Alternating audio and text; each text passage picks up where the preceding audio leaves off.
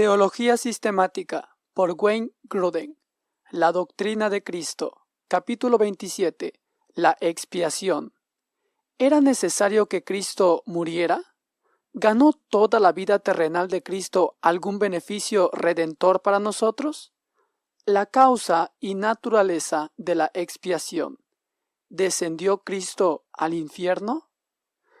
Podemos definir la expiación de la siguiente manera.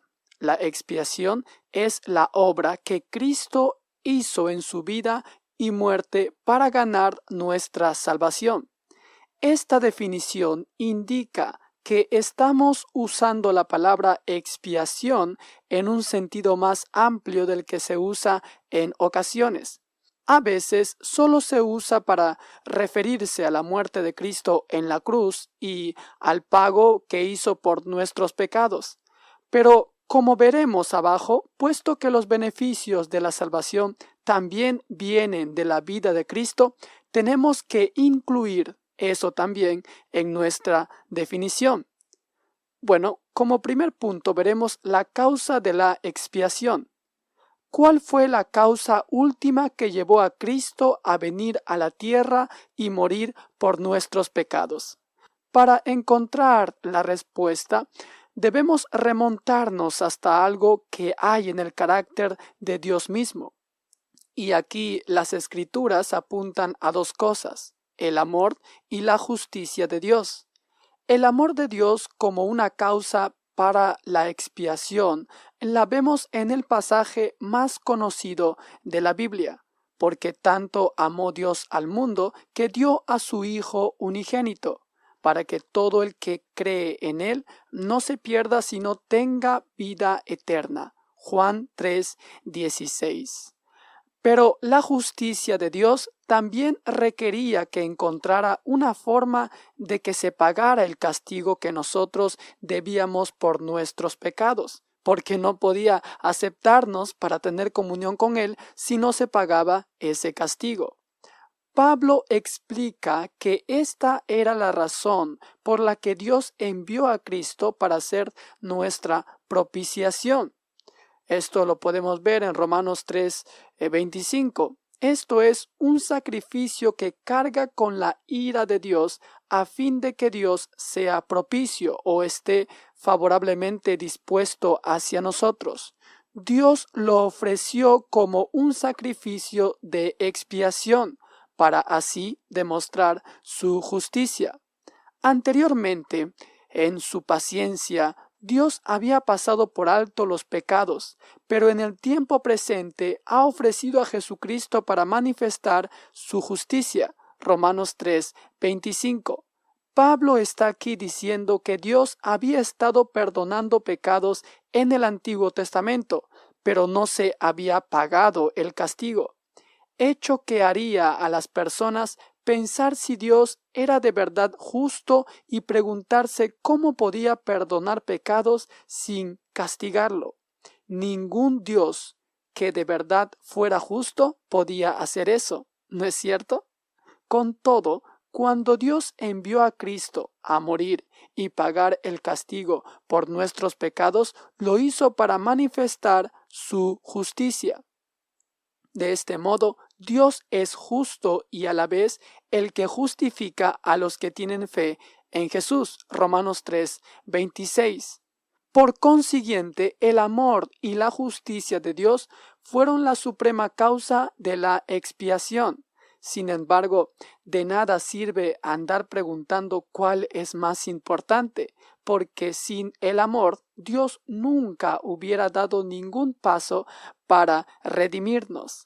Pero sin la justicia de Dios, el requerimiento específico de que Cristo ganaría nuestra salvación al morir por nuestros pecados no se habría satisfecho. El amor y la justicia de Dios eran igualmente importantes. Ahora como punto número dos, veamos la necesidad de la expiación. ¿Había alguna otra manera de que Dios salvara a los seres humanos sin tener que enviar a su Hijo a morir en nuestro lugar? Antes de responder a esa pregunta, es importante que nos demos cuenta de que no era necesario en absoluto que Dios salvara a los seres humanos cuando vemos que Dios no perdonó a los ángeles cuando pecaron, sino que los arrojó al abismo, metiéndolos en tenebrosas cavernas y reservándolos para el juicio, como nos dice segunda de Pedro 2:4, nos damos cuenta que Dios podía haber elegido con perfecta justicia habernos dejado en nuestros pecados en espera del juicio podía haber decidido no salvar a nadie, como hizo con los ángeles que pecaron. Así que en este sentido, la expiación no era una absoluta necesidad. Pero una vez que Dios, en su amor, decidió salvar a los seres humanos, varios pasajes en las escrituras indican que no había otra manera en que Dios podía llevarlo a cabo sino por medio de la muerte de su Hijo. Por tanto, la expiación no era una absoluta necesidad, pero como una consecuencia de la decisión de Dios de salvar a los seres humanos, la expiación era una absoluta necesidad. A este concepto es lo que a veces se le llama consecuencia de absoluta necesidad de la expiación. En el huerto de Getsemaní, Jesús oró de esta manera: Padre, si es posible, no me hagas beber este trago amargo, pero no sea lo que yo quiero, sino lo que tú quieres. Mateo 26, 39. Podemos estar seguros de que Jesús siempre oró conforme a la voluntad del Padre y que siempre lo hizo con plenitud de fe. Parece que esta oración que Mateo tuvo tanto interés en dárnosla a conocer muestra que a Jesús no le era posible evitar la muerte en la cruz, que muy pronto tendría que enfrentar, la copa del sufrimiento que él había dicho que le correspondía. Si iba a llevar a cabo la tarea para la que el Padre le había enviado, y si Dios iba a redimir a las personas, era necesario que Jesús muriera en la cruz. Jesús dijo algo similar después de su resurrección. Cuando conversaba con dos discípulos en el camino a Emaús, ellos estaban diciendo que Jesús había muerto, pero la respuesta de éste fue Qué torpes son ustedes y qué tardos de corazón para creer todo lo que han dicho los profetas. ¿Acaso no tenía que sufrir el Cristo estas cosas antes de entrar en su gloria? Lucas 24, 25. Jesús comprendió que el plan de Dios para la redención que él explicó a sus discípulos basado en muchos pasajes del Antiguo Testamento, requería que fuera necesario que el Mesías muriera por los pecados de las personas. Como vimos arriba, Pablo en Romanos 3 también muestra que si Dios iba a ser justo y con todo salvar a las personas, tenía que enviar a Cristo para que pagara el castigo de los pecados. Pero en el tiempo presente ha ofrecido a Jesucristo para manifestar su justicia.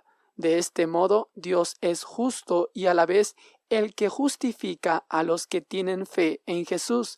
Romanos 3, 26. La epístola a los hebreos hace hincapié en que Cristo tenía que sufrir por nuestros pecados.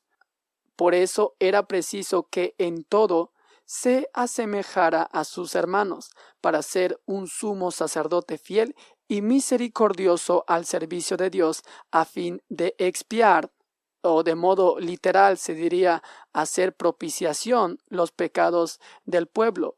Hebreos 2, 17.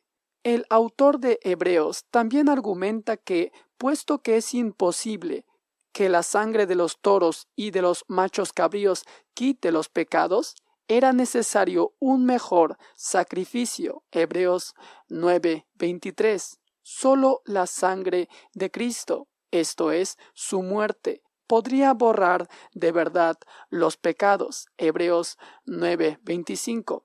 No había otra forma de que Dios nos salvara que mediante la muerte de Cristo en su lugar. Como punto número tres veamos la naturaleza de la expiación.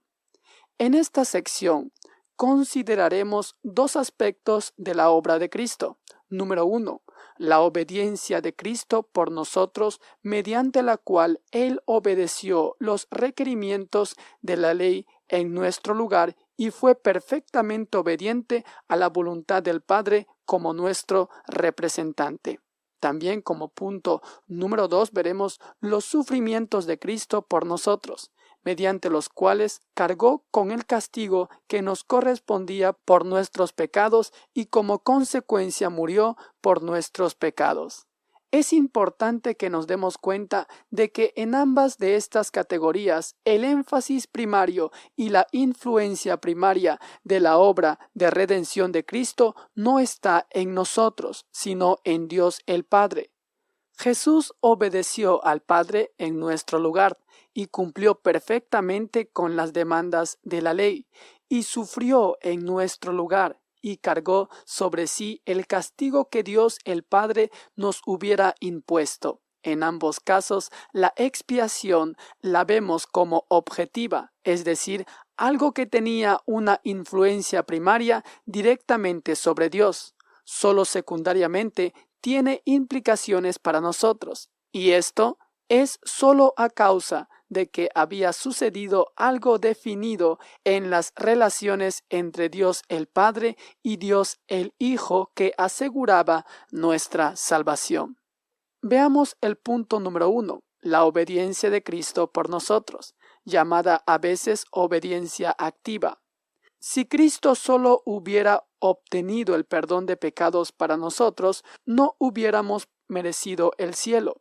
Nuestra culpa habría quedado eliminada, pero nosotros solo estaríamos en la posición de Adán y Eva, antes de que éstos hicieran algo bueno o malo, o antes de que hubieran pasado victoriosamente un tiempo de prueba a fin de quedar establecidos en justicia para siempre y para que tuvieran comunión con Dios asegurada para siempre, Adán y Eva tenían que obedecer a Dios perfectamente durante un tiempo. Entonces Dios habría visto su obediencia fiel con placer y deleite, y ellos habrían vivido con Él en comunión eterna. Por esta razón, Cristo tenía que vivir una vida perfecta en obediencia a Dios a fin de ganar la justicia para nosotros. Tenía que obedecer la ley durante toda su vida en nombre nuestro, a fin de que los méritos positivos de su perfecta obediencia fuera contada a nuestro favor. Esto se le llama a veces obediencia activa de Cristo, mientras que su sufrimiento y muerte por nuestros pecados se le llama obediencia pasiva. Pablo nos dice que su meta es poder ser encontrado en Cristo, no teniendo su propia justicia que procede de la ley, sino la que se obtiene mediante la fe en Cristo, la justicia que procede de Dios, basada en la fe. Filipenses 3:9. Pablo sabe que lo que necesita no es solo neutralidad moral de parte de Cristo, es decir, una hoja limpia con los pecados perdonados, sino una justicia moral positiva. Y sabe que eso no puede proceder de él, sino que tiene que llegarle por medio de la fe en Cristo. Asimismo, Pablo dice que Cristo ha sido hecho nuestra justificación, santificación y redención. Primera de Corintios 1:30 y muy explícitamente dice, porque así como por la obediencia de uno solo muchos fueron constituidos pecadores, también por la obediencia de uno solo muchos fueron constituidos justos. Romanos 5, 19. Algunos teólogos no han enseñado que Cristo necesitaba conseguir una historia de perfecta obediencia a favor nuestro, se han limitado a enfatizar que Cristo murió y de esa manera pagó por nuestros pecados, pero esa posición no explica adecuadamente por qué Cristo hizo más que solo morir. también se convirtió en nuestra justicia delante de Dios. Jesús le dijo a Juan el Bautista antes de que le bautizara lo siguiente, porque así conviene que cumplamos toda justicia. Mateo 3:15 se puede argumentar que Cristo tenía que vivir una vida de perfecta justicia por interés propio, no por nosotros, antes de que pudiera convertirse en un sacrificio impecable por nosotros. Pero Jesús no tenía necesidad de vivir una vida de perfecta obediencia por interés propio pues había vivido en amor y compañerismo con el Padre por toda la eternidad y por su propio carácter era eternamente digno del placer y la delicia del Padre. Más bien tenía que cumplir toda justicia por nosotros, es decir, por amor de las personas que estaba representando como cabeza. A menos que hiciera eso por nosotros, no tendríamos historia de obediencia mediante la cual mereceríamos el favor de Dios y la vida eterna con Él. Además, si Jesús hubiera necesitado solo ser sin pecado y no también una vida de perfecta obediencia, podía haber muerto por nosotros cuando era niño en vez de hacerlo cuando tenía treinta y tres años. Por aplicación práctica, deberíamos preguntarnos en qué historial de obediencia de toda la vida nos apoyaríamos más bien para alcanzar nuestra posición delante de Dios, el de Cristo o el nuestro. Con la vida de Cristo en mente, deberíamos preguntarnos qué es suficiente bueno para merecer la aprobación de Dios. ¿Estamos dispuestos a confiar en su historial de obediencia en cuanto a nuestro destino eterno? Número 2. Los sufrimientos de Cristo por nosotros, llamado a veces obediencia pasiva. Además de obedecer la ley perfectamente durante toda su vida a favor nuestro, Cristo también experimentó los sufrimientos necesarios para pagar el castigo de nuestros pecados. A. Sufrió durante toda su vida.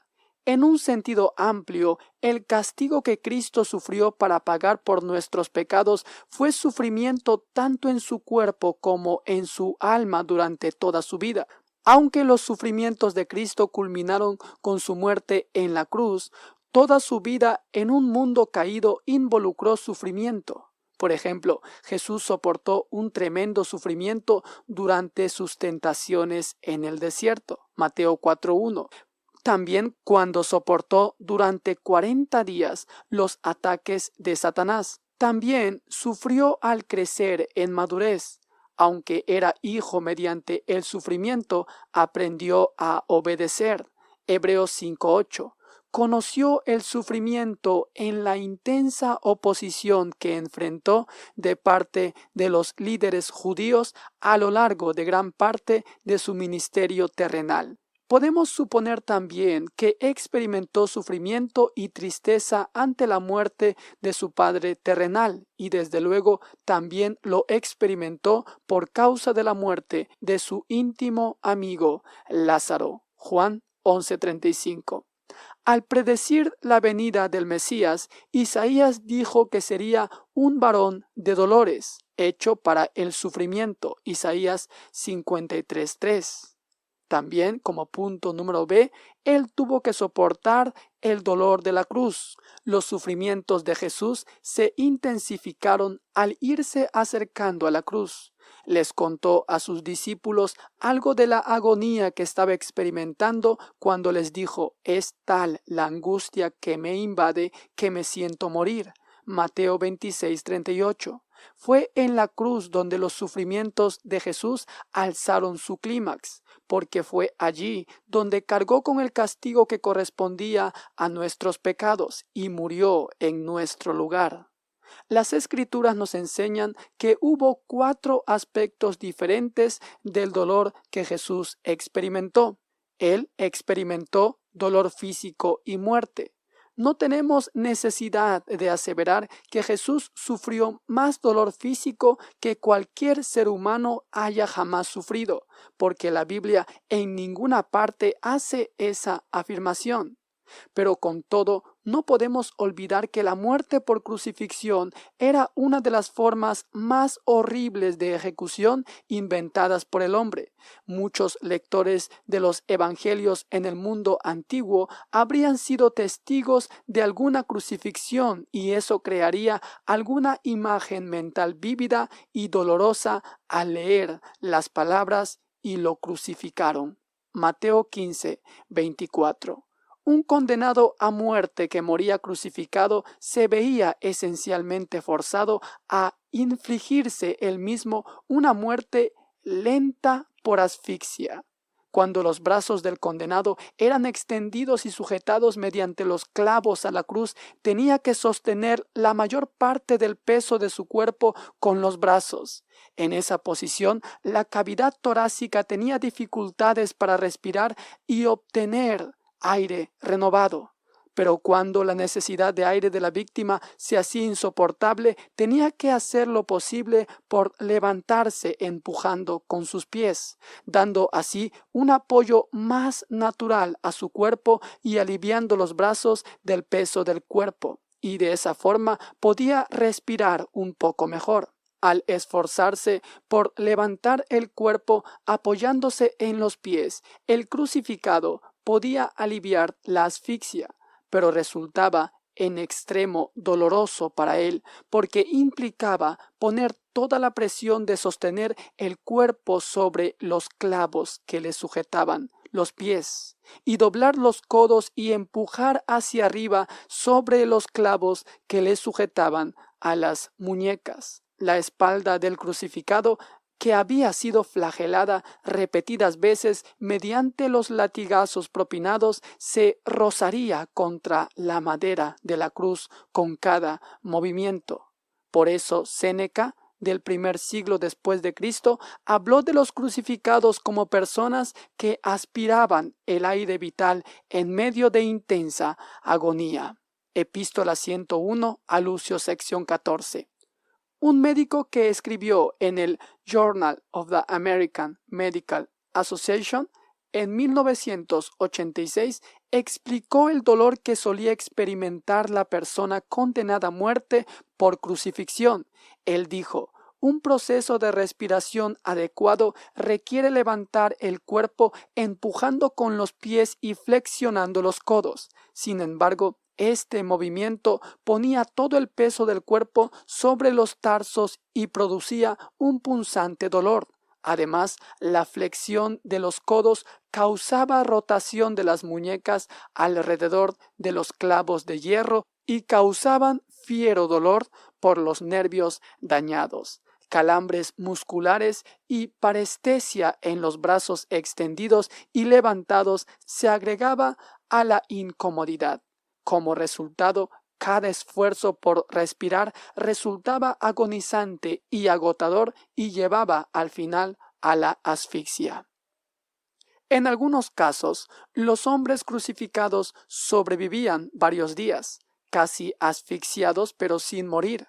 Esa era la razón por la que los encargados de la ejecución quebraban a veces las piernas del crucificado con el fin de que la muerte sobreviniera rápidamente, como vemos en Juan 19, 31, que dice, era el día de la preparación para la Pascua. Los judíos no querían que los cuerpos permanecieran en la cruz en sábado, por ser este un día muy solemne. Así que le pidieron a Pilato ordenar que les quebraran las piernas a los crucificados y bajaran sus cuerpos. Fueron entonces los soldados y le quebraron las piernas al primer hombre que había sido crucificado con Jesús y luego al otro. Pero cuando se acercaron a Jesús y vieron que ya estaba muerto, no le quebraron las piernas. También veamos el dolor de cargar con el pecado. Más horrible que el dolor del sufrimiento físico que Jesús soportó fue el dolor psicológico de estar cargando con la culpa de nuestros pecados. En nuestra experiencia como cristianos sabemos algo de la angustia que sentimos cuando hemos pecado. El peso de la culpa es tremendo sobre nuestros corazones y hay un sentido amargo de separación de todo lo que es recto en el universo, una conciencia de algo que en un sentido muy profundo no debiera ser. De hecho, cuanto más crecemos en santidad como hijos de Dios, tanto más sentimos esta instintiva repugnante en contra del mal. Ahora bien, Jesús era perfectamente santo, aborrecía el pecado con todo su ser. El concepto del mal, del pecado, lo contradecía todo en su carácter, mucho más de lo que nosotros lo hacemos. Jesús se rebelaba instintivamente contra el mal. Con todo, en obediencia al Padre y por amor a nosotros, Jesús tomó sobre sí todos los pecados de todos los que un día serían salvos, cargar sobre sí todo el mal en contra del cual su alma se rebelaba, creaba una repugnancia profunda en el centro de su ser. Todo lo que aborrecía más profundamente estaba siendo derramado sobre él. Las escrituras dicen con frecuencia que Cristo cargó con nuestros pecados. El Señor hizo recaer sobre él la iniquidad de todos nosotros, dice Isaías 53.6, y cargó con el pecado de muchos, Isaías 53.12. Juan el Bautista señaló a Jesús como el Cordero de Dios que quita el pecado del mundo, Juan 1.29. Pablo declara que Dios lo trató como pecador, segunda de Corintios 5:21, y que Cristo se hizo maldición por nosotros, Gálatas 3:13. El autor de Hebreos dice que Cristo fue ofrecido en sacrificio una sola vez para quitar los pecados de muchos, Hebreos 9:28, y Pedro dice, él mismo en su cuerpo llevó al madero nuestros pecados, primera de Pedro 2:24. El pasaje de segunda de Corintios citado arriba, junto con los versículos de Isaías, indican que fue Dios el Padre quien cargó nuestros pecados sobre Cristo. ¿Cómo era posible? En la misma manera que los pecados de Adán fueron imputados a nosotros, Dios imputó nuestros pecados a Cristo, es decir, los declaró pertenecientes a Cristo. Y puesto que Dios es el juez supremo y definidor de lo que de verdad es en el universo, cuando Dios pensó que nuestros pecados le pertenecían a Cristo, de verdad le pertenecían a Cristo. Esto no quiere decir que Dios concluyó que Cristo de veras hubiera cometido aquellos pecados, ni que Cristo mismo tuviera de verdad una naturaleza pecadora, sino más bien quiere decir que Dios declaró que la culpa de nuestros pecados, esto es, la responsabilidad de pagar el castigo, era de Cristo y no de nosotros. Algunos han objetado que no era justo que Dios hiciera esto de transferir la culpa del pecado de nosotros a una persona inocente, a Cristo. Pero debemos recordar que Cristo tomó voluntariamente sobre sí la culpa de nuestros pecados, de modo que esta objeción pierde mucho de su fuerza. Además, Dios mismo Padre, Hijo y Espíritu Santo son la norma suprema de lo que es justo y correcto en el universo, y Él decretó que la expiación tendría lugar de esta manera y que eso en realidad satisfacía sus demandas de rectitud y justicia. Como punto número tres, Cristo tuvo que lidiar también con el abandono. El dolor físico de la crucifixión y el dolor de cargar sobre sí el mal absoluto de nuestros pecados se agravió por el hecho de que Jesús enfrentó este dolor solo. En el huerto de Getsemaní, cuando llevó consigo a Pedro, Juan y Santiago, les expresó algo de la agonía que sentía. Él dijo, es tal la angustia que me invade que me siento morir. Quédense aquí y vigilen. Marcos 14:34. Esta es la clase de confidencia que uno expresa a un amigo íntimo e implica un ruego de apoyo en horas de gran prueba. Sin embargo, tan pronto como arrestaron a Jesús, todos los discípulos lo abandonaron y huyeron. Mateo 26, 56. Aquí también tenemos una cierta analogía de nuestra experiencia, porque no podemos vivir largo tiempo sin probar el dolor interno del rechazo, ya sea el rechazo de un amigo cercano, de un padre o hijo, o de un esposo o esposa. Con todo, en esos casos hay al menos la sensación de que podíamos haber hecho algo de manera diferente, de que al menos en cierta parte nosotros somos culpables. Esa no era la situación con Jesús y sus discípulos, porque habiendo amado a los suyos que estaba en el mundo, los amó hasta el fin. Juan 13.1. Él no había hecho otra cosa que amarlos, pero ellos lo abandonaron. Pero mucho peor que la deserción de sus más íntimos amigos humanos fue el hecho de que Jesús se vio privado de la cercanía con el Padre que había sido su más profundo gozo durante su vida terrenal.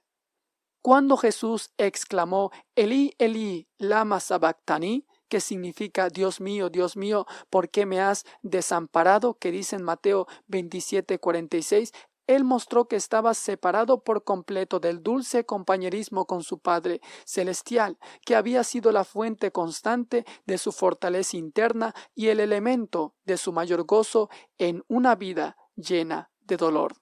Al cargar Jesús con nuestros pecados en la cruz, se vio forzado por su Padre Celestial porque son tan puros tus ojos que no pueden ver el mal, como dice Habacuc 1.13.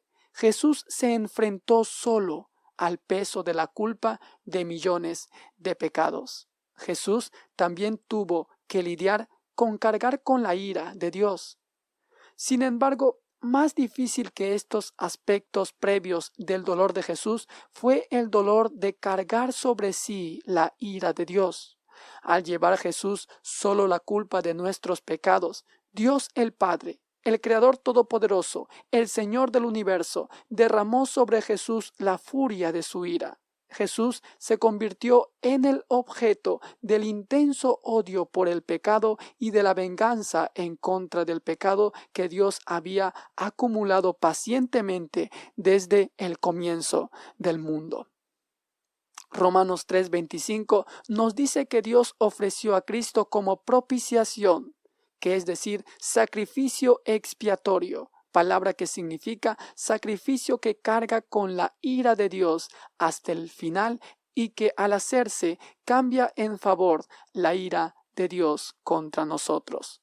Pablo nos dice que Dios lo ofreció como un sacrificio de expiación que se recibe por la fe en su sangre, para así demostrar su justicia.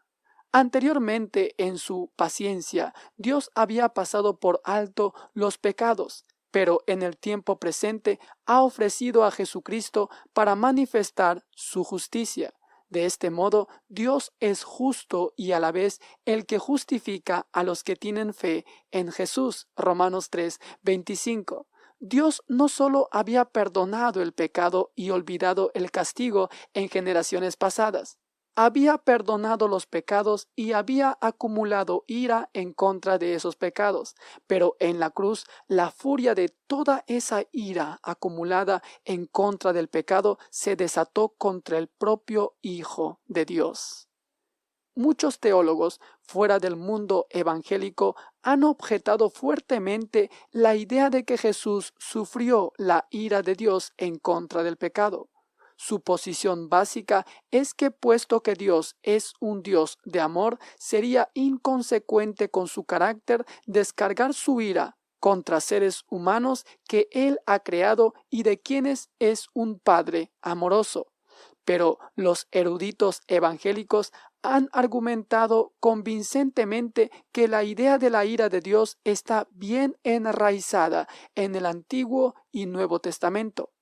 Todo el argumento de la parte primera de Romanos tiene que ver con los hombres gentiles y judíos, que son pecadores y que han caído bajo la ira y la condenación de Dios. Otros tres pasajes clave en el Nuevo Testamento se refieren a la muerte de Jesús como una propiciación. Hebreos 2, 17, 1 de Juan 2, 2 y 4, 10.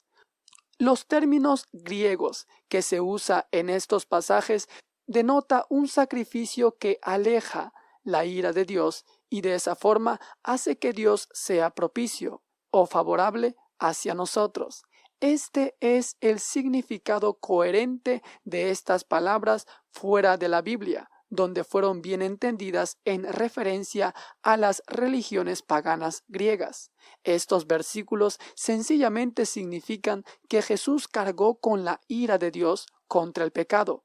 Es importante insistir en este hecho porque es céntrico en la doctrina de la expiación quiere decir que hay un requerimiento eterno e inalterable de la santidad y justicia de Dios de que hay que pagar por el pecado.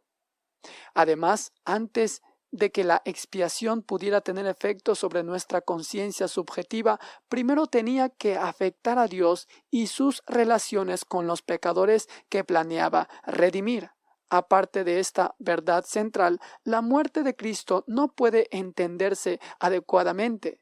Aunque debemos ser cautelosos al sugerir analogías de las experiencias por las que Cristo pasó, porque su experiencia de hecho fue y siempre será sin precedente o comparación, sin embargo, toda nuestra comprensión del sufrimiento de Jesús viene en algún sentido por vía de experiencias análogas en la vida, porque esa es la forma en que Dios enseña en las Escrituras. Una vez más, nuestra experiencia humana nos provee de cierta débil analogía que nos ayuda a entender lo que significa cargar con la ira de Dios. Quizás como niños nos hemos enfrentado a la ira de un padre humano cuando hemos hecho algo malo. O quizás como adultos hemos conocido el enojo de un jefe por un error que hemos cometido. Por dentro nos sentimos aplastados, perturbados por la fuerza de la otra personalidad, llenos de insatisfacción en lo más profundo de nuestro ser y temblamos.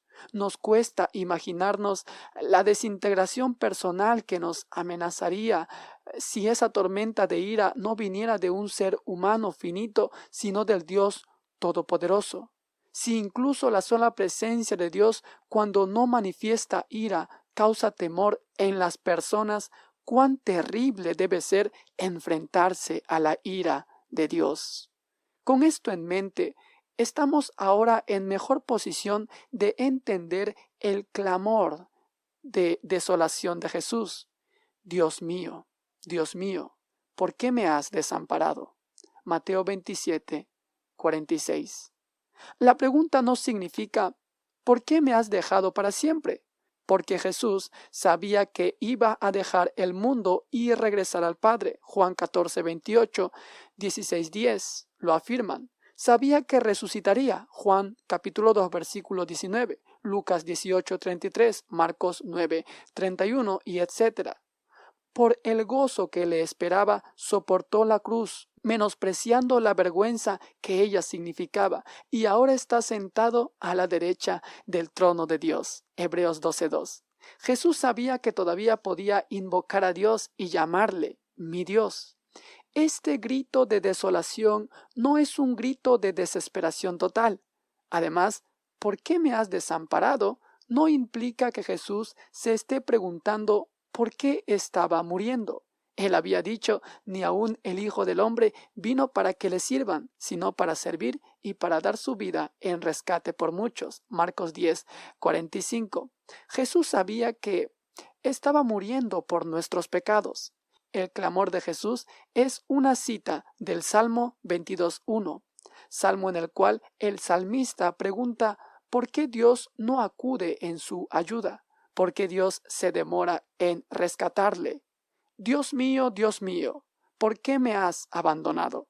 Lejos estás para salvarme, lejos de mis palabras de lamento. Dios mío, clamo de día y no me respondes, clamo de noche y no hallo reposo. Salmos 22.1. No obstante, Dios al final rescató al salmista y su clamor de desolación cambió a un himno de alabanza. Como lo vemos en los siguientes versículos del 22 al 31. Jesús, que conocía las palabras de las Escrituras como propias, conocía bien el contexto del Salmo 22. Al citar este salmo, estaba citando un clamor de desolación que tiene también implícito en su contexto una fe inquebrantable en Dios de que al final le liberara. Sin embargo, permanece como un auténtico clamor de angustia porque el sufrimiento se estaba extendiendo mucho y no parecía estar cercana la liberación. En este contexto de la cita entendemos mucho mejor la pregunta ¿por qué me has desamparado? como queriendo decir ¿por qué me has dejado por tanto tiempo? Este es el sentido que tiene en el Salmo 22. Jesús, en su naturaleza humana, sabía que tenía que cargar con nuestros pecados, sufrir y morir, pero en su conocimiento humano probablemente no sabía cuánto tiempo llevaría este sufrimiento. Con todo, llevar sobre sí la culpa de millones de pecados, aunque fuera solo por un momento, causaría gran angustia en el alma. Enfrentarse a la profunda y terrible ira de un Dios infinito, aun por un instante, causaría el más profundo temor. Pero el sufrimiento de Jesús no terminaría en un minuto, ni dos, ni diez. ¿Cuándo terminaría? ¿Podía haber aún más peso del pecado? ¿Más ira de Dios? Las horas fueron pasando, el peso oscuro del pecado y la profunda ira de Dios cayeron sobre Jesús en oleadas sobre oleadas. Jesús al final gritó, ¿por qué me has desamparado? ¿Por qué tiene que durar tanto tiempo este sufrimiento? Dios mío, Dios mío, ¿No puedes hacer que esto acabe ya? Entonces al fin Jesús supo que su sufrimiento estaba a punto de completarse. Sabía que había cargado conscientemente con toda la ira del Padre en contra de nuestros pecados, porque el enojo de Dios se había aplacado y aquel terrible peso del pecado se había aliviado. Sabía que todo lo que faltaba era entregar su espíritu en las manos del Padre y morir. Con un grito de victoria exclamó Todo se ha cumplido. Juan 19:30. Entonces exclamó con fuerza Padre, en tus manos encomiendo mi espíritu. Lucas 23, 46. Y entonces entregó voluntariamente la vida que nadie podía arrebatarla. Juan 10, 17 y murió. Como Isaías había predicho, derramó su vida hasta la muerte y fue contado entre los transgresores. Isaías 53:12. Dios el Padre vio el fruto de la aflicción de su alma y quedó satisfecho. Isaías 53:11. Ahora veamos un entendimiento más completo de la muerte de Cristo.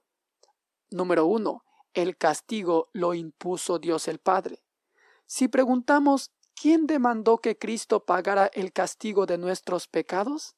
La respuesta que las escrituras nos dan es que el castigo fue impuesto por Dios el Padre al representar Él los intereses de la Trinidad en la redención. Era la justicia de Dios la que exigía que se pagara por el pecado, y entre los miembros de la Trinidad era la función del Padre requerir ese pago. Dios el Hijo voluntariamente tomó sobre sí la tarea de cargar con el castigo del pecado. Al referirse a Dios el Padre, Pablo dice lo siguiente, al que no cometió pecado alguno, por nosotros Dios lo trató como pecador, para que en él recibiéramos la justicia de Dios. Segunda de Corintios 5:21. Isaías dice lo siguiente, el Señor hizo recaer sobre él la iniquidad de todos nosotros. Isaías 53:6 continúa describiendo los sufrimientos de Cristo y dice lo siguiente, el Señor quiso quebrantarlo y hacerlo sufrir y como Él ofreció su vida en expiación, Isaías 53:10. Aquí vemos algo del asombroso amor de Dios el Padre y de Dios el Hijo en la redención. Jesús no solo sabía que sufriría el dolor increíble de la cruz, sino que Dios sabía que tendría que imponer ese dolor sobre su propio y amado Hijo. Dios muestra su amor por nosotros en esto, en que cuando todavía éramos pecadores, Cristo murió por nosotros. Romanos 5.8. También veamos que la muerte de Cristo no significó un sufrimiento eterno, sino pago completo. Si tuviéramos que pagar el castigo de nuestros pecados, tendríamos que sufrir en una eterna separación de Dios. Sin embargo, Jesús no sufrió eternamente. Hay dos razones para esta diferencia. A. Si sufriéramos por nuestros pecados, nunca podríamos alcanzar una situación correcta con Dios. No habría esperanza porque no habría forma de vivir de nuevo y obtener perfecta justicia ante Dios, y tampoco habría manera de corregir nuestra naturaleza pecaminosa y hacerla recta delante de Dios. Además, continuaríamos existiendo como pecadores que nos sufrirían con corazones puros de justicia delante de Dios, sino que sufriríamos con resentimiento y amargura en contra de Dios y de esa manera agravando nuestro pecado. B. Jesús pudo cargar con la ira de Dios en contra de nuestro pecado y hacerlo hasta el final. Ningún ser humano hubiera podido hacer esto jamás pero en virtud de la unión de las naturalezas divina y humana en sí mismo, Jesús pudo sufrir la ira de Dios en contra del pecado y hacerlo hasta su fin. Isaías predijo lo siguiente, verá el fruto de la aflicción de su alma y quedará satisfecho. Isaías 53, 11. Cuando Jesús supo que había pagado todo el castigo de nuestros pecados, dijo, todo se ha cumplido. Juan 19:30. Si Cristo no hubiera pagado todo el castigo, todavía habría condenación para nosotros. Pero puesto que ha pagado completamente el castigo que merecíamos, las escrituras dicen que ya no hay ninguna condenación para los que están unidos a Cristo Jesús. Romanos 8:1 nos ayudará en este momento el darnos cuenta de que nada en el carácter eterno de Dios y nada en las leyes que Dios ha dado a la humanidad requería que hubiera que sufrir eternamente el castigo de los pecados del hombre. De hecho, si hubiera sufrimiento eterno, el castigo no estaría pagado por completo, y el que hace el mal continuaría siendo un pecador por naturaleza. Pero cuando los sufrimientos de Cristo al fin llegaron a su final en la cruz, demostró que había llevado sobre sí la plena medida de la ira de Dios en contra del pecado, y que no quedaba más castigo que hubiera que pagar. También mostraba que él mismo era justo delante de Dios. En este sentido, el hecho de que Cristo sufriera por un tiempo limitado en vez de eternamente muestra que su sufrimiento fue un pago suficiente por el pecado. El autor de Hebreos repite el tema una y otra vez para recalcar que la obra redentora de Cristo estaba por completo terminada. Él dice lo siguiente, ni entró en el cielo para ofrecerse vez tras vez, como entra el sumo sacerdote en el lugar santísimo cada año con sangre ajena. Si así fuera, Cristo habría tenido que sufrir muchas veces desde la creación del mundo. Al contrario, ahora, al final de los tiempos, se ha presentado una sola vez y para siempre a fin de acabar con el pecado mediante el sacrificio de sí mismo así como está establecido que los seres humanos mueran una sola vez y después venga el juicio, también Cristo fue ofrecido en sacrificio una sola vez para quitar los pecados de muchos y aparecerá por segunda vez ya no para cargar con pecado alguno, sino para traer salvación a quienes lo esperan. Hebreos 9, 25. Este énfasis del Nuevo Testamento en el carácter final y completo de la muerte sacrificial de Cristo contrasta con la enseñanza de la Iglesia Católica Romana de que en la misa hay una repetición del sacrificio de Cristo. A causa de esta enseñanza oficial de la Iglesia Católica Romana, muchos protestantes desde el tiempo de la Reforma y todavía hoy están convencidos de que no pueden participar en buena conciencia en la misa de la Iglesia Católica Romana, porque eso podría verse como una aprobación de la idea católica de que el sacrificio de Cristo se repite cada vez que se celebra la misa. El énfasis del Nuevo Testamento en el carácter final y completo del sacrificio y de la muerte de Cristo tiene muchas implicaciones prácticas, porque nos asegura que no hay más castigo por el pecado que haya quedado por pagar. El castigo fue pagado completamente por Cristo, y nosotros no deberíamos vivir en ningún temor de condenación o castigo. Como punto número tres, veamos el significado de la sangre de Cristo. El Nuevo Testamento relaciona con frecuencia la sangre de Cristo con nuestra redención. Por ejemplo, Pedro dice lo siguiente, como bien saben, ustedes fueron rescatados de la vida absurda que heredaron de sus antepasados. El precio de su rescate no se pagó con cosas perecederas, como el oro o la plata, sino con la preciosa sangre de Cristo, como de un cordero sin mancha y sin defecto. Primera de Pedro 1.18. La sangre de Cristo es la clara evidencia externa de que derramó su sangre cuando murió en sacrificio para pagar nuestra redención. La sangre de Cristo significa su muerte en sus aspectos salvadores. Aunque nosotros podemos pensar que la sangre de Cristo, como evidencia de que dio su vida, tendría referencia exclusiva a la eliminación de nuestra culpa judicial ante Dios, porque esa es su referencia primaria, los autores del Nuevo Testamento también le atribuyen otros varios efectos.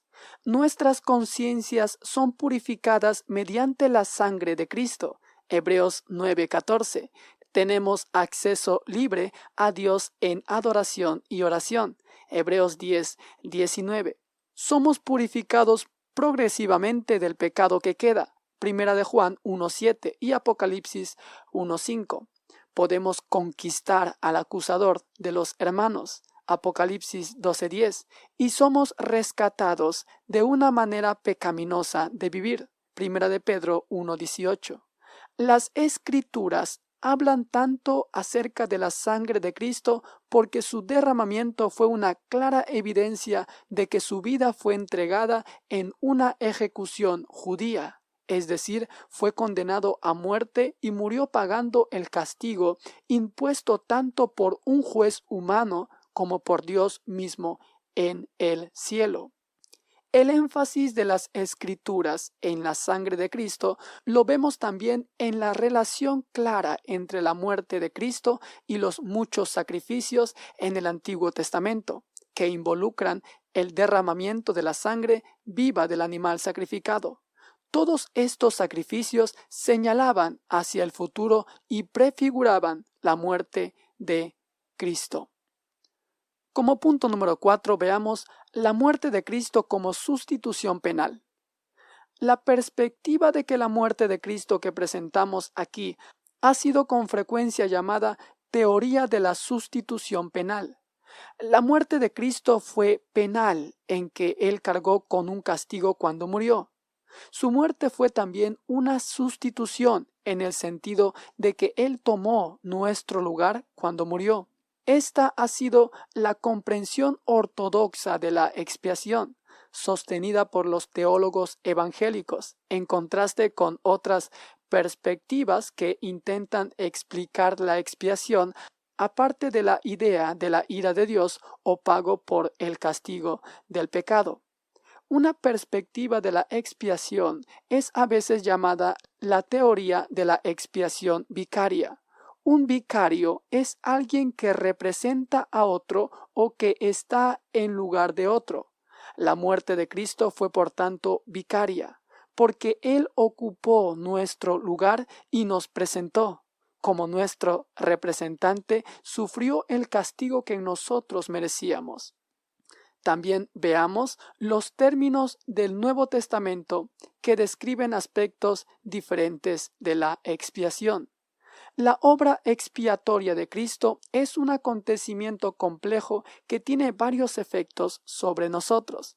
Se puede ver, por tanto, desde varios aspectos diferentes. El Nuevo Testamento usa diferentes palabras para describirlos. Nosotros examinaremos cuatro de los términos más importantes. Estos cuatro términos muestran cómo la muerte de Cristo satisfizo las cuatro necesidades que nosotros tenemos como pecadores. Número uno, nosotros merecemos morir como castigo por el pecado. Número dos, nosotros merecemos sufrir la ira de Dios en contra del pecado. Número 3. Estamos separados de Dios por causa de nuestros pecados. Número 4. Estamos esclavizados al pecado y al reino de Satanás. Estas cuatro necesidades quedan satisfechas mediante la muerte de Cristo de la siguiente manera. Número 1. Sacrificio.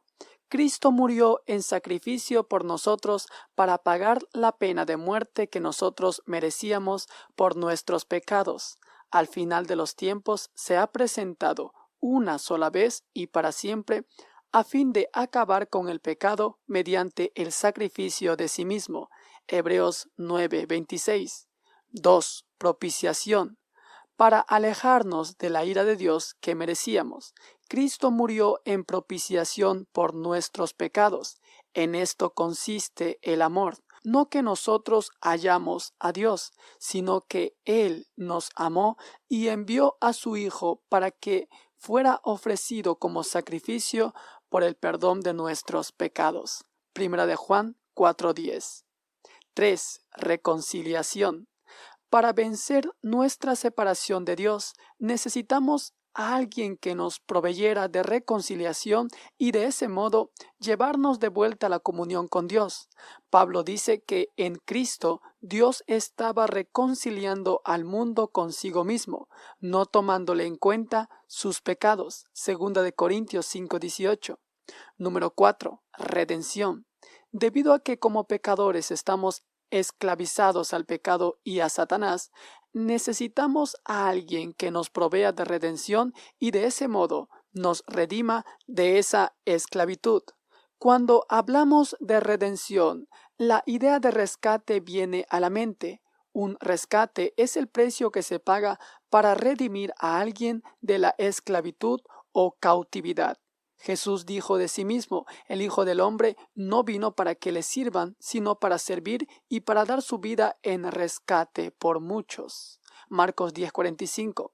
Si preguntamos a quién se le pagó el rescate, nos damos cuenta que la analogía humana del pago del rescate no encaja muy bien con la expiación de Cristo en cada detalle.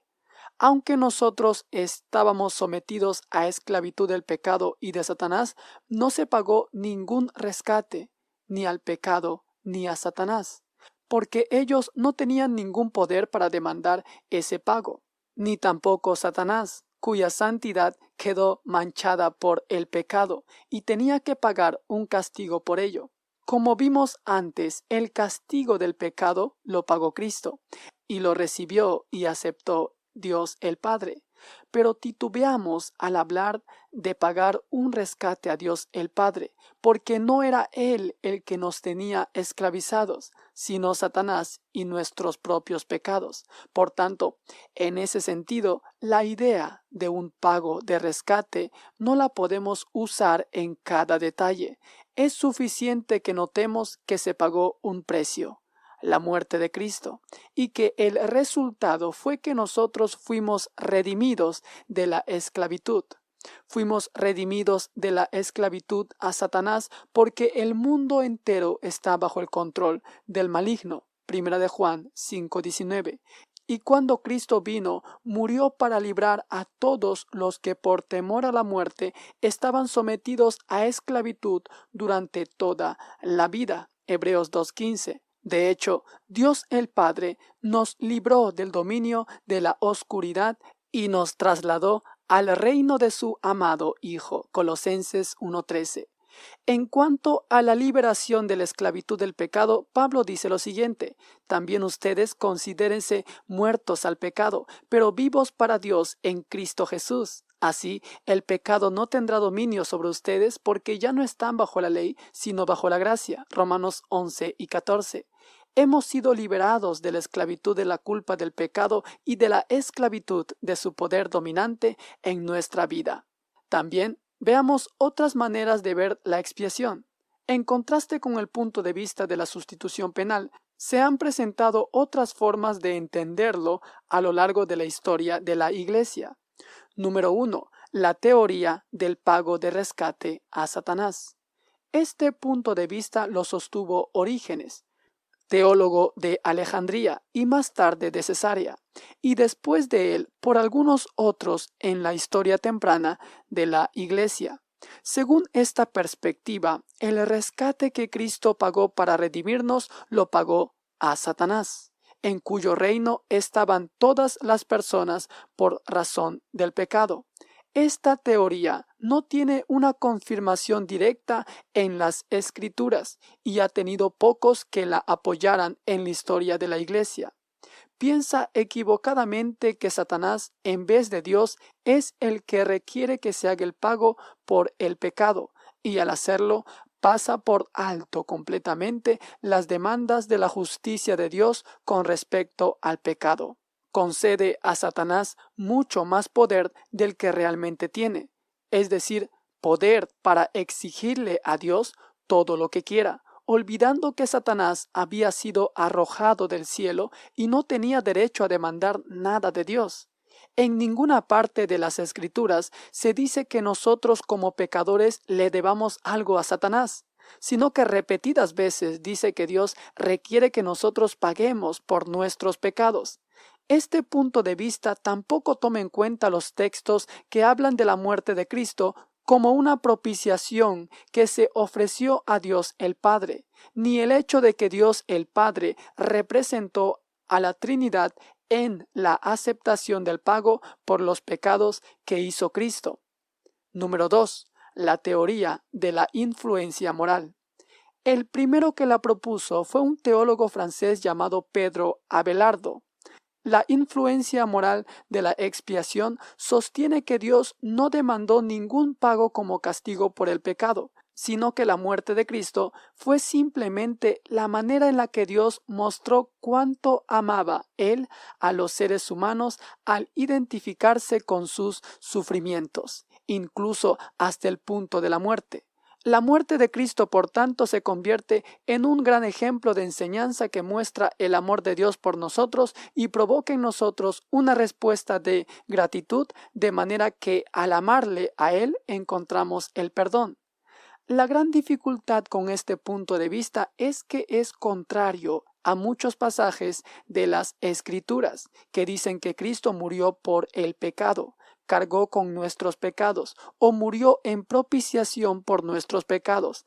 Además, le priva a la expiación su carácter objetivo, porque sostiene que la expiación no tiene efecto en Dios mismo, por último, no tiene manera de lidiar con nuestra culpa, pues si Cristo no murió por nuestros pecados, no tenemos ninguna razón para confiar en Él en cuanto al perdón de los pecados. Número 3. La teoría del ejemplo. La teoría del ejemplo de la expiación era enseñada por los socinianos, los seguidores de Fausto Socino un teólogo italiano que se estableció en Polonia en 1578 y atrajo a muchos seguidores. La teoría del ejemplo, como la teoría de la influencia moral, también niega que la justicia de Dios requiera pago por el pecado. Dice que la muerte de Cristo simplemente nos provee de un ejemplo de cómo nosotros deberíamos confiar y obedecer a Dios perfectamente, aun si esa confianza y obediencia nos lleva a una muerte horrible. Si bien la teoría de la influencia moral dice que la muerte de Cristo nos enseña cuánto nos ama Dios, la teoría del ejemplo nos dice que la muerte de Cristo nos enseña cómo deberíamos vivir. Apoyo para esta opinión lo podemos encontrar en 1 de Pedro 2.21. Para esto fueron llamados, porque Cristo sufrió por ustedes, dándoles ejemplo para que sigan sus pasos. Si bien es cierto que Cristo es un ejemplo para nosotros incluso en su muerte, la cuestión es si este hecho es la explicación completa de la expiación. La teoría del ejemplo no explica muchos de los pasajes que se enfocan en la muerte de Cristo como un pago por el pecado en el hecho de que Cristo cargó con nuestros pecados y el hecho de que fue la propiciación por nuestros pecados. Solo estas consideraciones deberían bastar para decirnos que debemos rechazar esta teoría. Además, esta perspectiva termina argumentando que el hombre puede salvarse a sí mismo siguiendo el ejemplo de Cristo y confiando y obedeciendo a Dios como Cristo lo hizo. De ese modo, no muestra cómo puede quitarse la culpa de nuestro pecado, porque no afirma que Cristo pagara el castigo por nuestros pecados, ni hace alguna provisión para nuestra culpa cuando murió. Número 4. La teoría gubernamental. La teoría gubernamental de la expiación fue primeramente enseñada por el teólogo y jurista holandés Hugo Grocio. Su teoría sostiene que Dios no tenía que requerir pago por el pecado, sino que, puesto que Él era el Dios omnipotente, podía dejar a un lado ese requerimiento y sencillamente perdonar los pecados sin necesidad de pagar un castigo. Entonces, ¿cuál es el propósito de la muerte de Cristo? Bueno, la teoría dice que era la demostración de Dios del hecho de que se habían quebrantado estas leyes, de que Él es el legislador moral y gobernador del universo, y que alguna clase de castigo habrá de requerirse cada vez que se quebrantan sus leyes. Por tanto, Cristo no pagó exactamente por los pecados de nadie, sino que simplemente sufrió para mostrar que cuando las leyes de Dios se quebrantan hay que pagar algún castigo. El problema con este punto de vista es que no explica adecuadamente todas las escrituras que hablan de que Cristo llevó nuestros pecados en la cruz, de Dios que echa sobre Cristo las iniquidades de todos nosotros, de Cristo que muere específicamente por nuestros pecados y de Cristo como la propiciación por nuestros pecados. Además, deja a un lado el carácter objetivo de la expiación al hacer de su propósito no la justificación de la justicia de Dios, sino solo servir de influencia para que nos demos cuenta que debemos observar las leyes de Dios. Esta perspectiva también implica que no podemos confiar en la obra consumada de Cristo en cuanto al perdón de los pecados, porque Él en realidad no ha pagado por nuestros pecados. Además, hace de la obtención del perdón para nosotros algo que sucedió en la propia mente de Dios aparte de la muerte de Cristo en la cruz.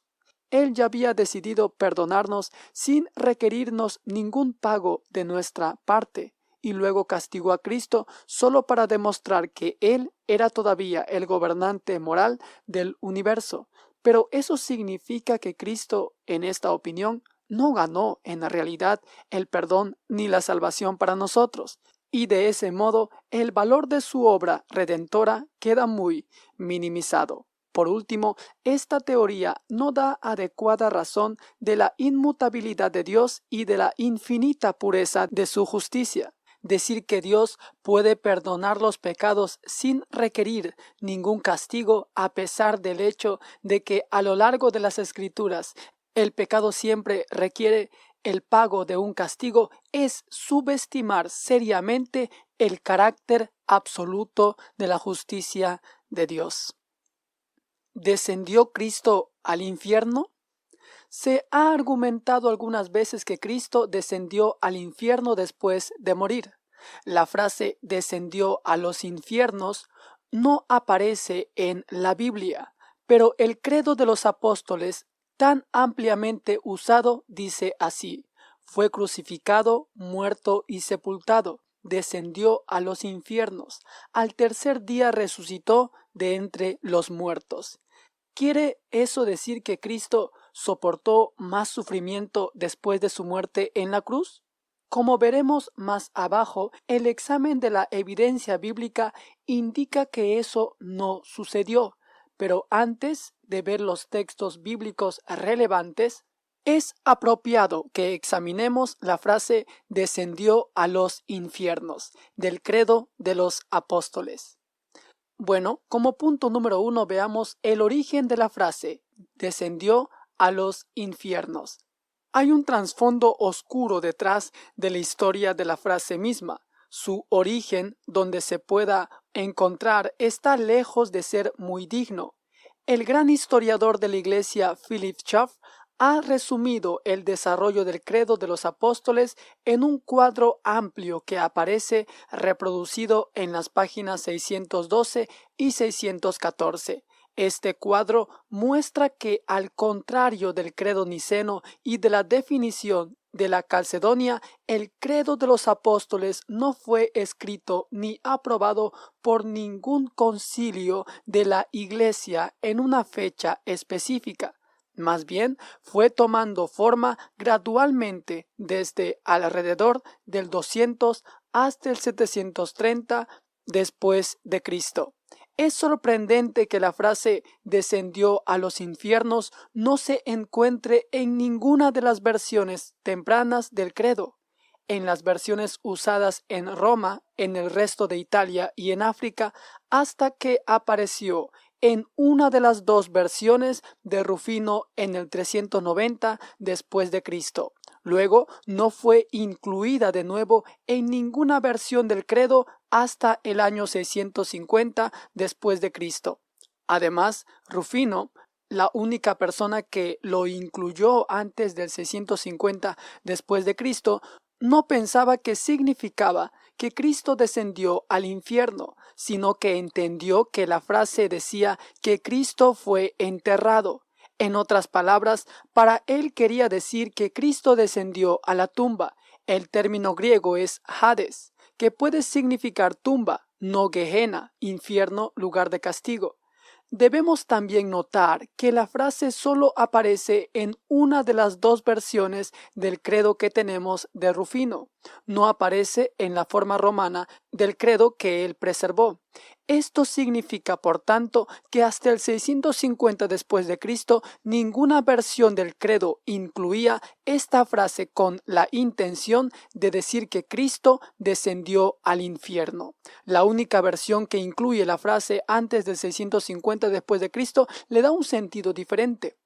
A estas alturas uno se pregunta si el término apostólico puede aplicarse en algún sentido a esta frase o si tiene de verdad derecho a un lugar en un credo cuyo título afirma haberse originado con los primeros apóstoles de Cristo. Este estudio del desarrollo histórico de la frase también plantea la posibilidad de que cuando la frase empezó a ser usada más comúnmente puede haber estado en otras versiones, ahora perdidas, pero que no tenían la expresión y sepultado. Si eso es así, probablemente habrá significado para otros lo que quiso decir para Rufino, descendió a la tumba pero más tarde, cuando la frase se fue incorporando en otras versiones diferentes del credo que ya tenían la frase y sepultado, había que dar a esto alguna otra explicación. Esta inserción equivocada de la frase después de las palabras y sepultado, introducida aparentemente por alguien alrededor del 650 después de Cristo llevó a toda clase de intentos de explicar descendió a los infiernos en alguna manera que no contradijera el resto de las escrituras. Algunos la han tomado como que significa que Cristo sufrió los dolores del infierno mientras estaba en la cruz. Calvino, por ejemplo, dice que la frase Cristo descendió al infierno se refiere al hecho de que no solo murió de una muerte corporal, sino que era oportuno para él que al mismo tiempo pasara por la severidad de la vergüenza de Dios para aplacar su ira y satisfacer su justo juicio. Asimismo, el Catecismo de Heidelberg, pregunta 44, dice lo siguiente. ¿Por qué se agrega descendió a los infiernos?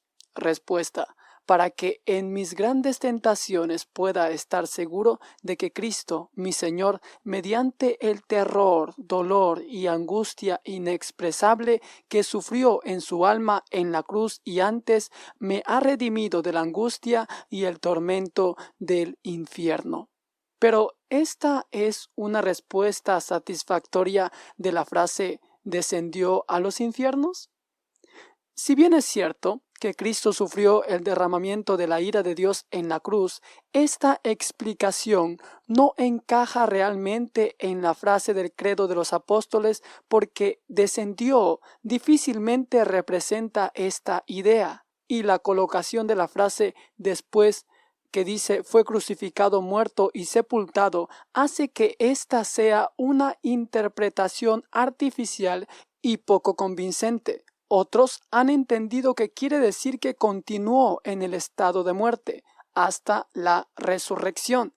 En el Catecismo ampliado de Westminster, la pregunta 50 dice así: La humillación de Cristo después de la muerte consistió en su enterramiento y continuó en el estado de la muerte y bajo el poder de la muerte hasta el tercer día, lo que ha sido expresado de otra manera mediante las palabras descendió a los infiernos.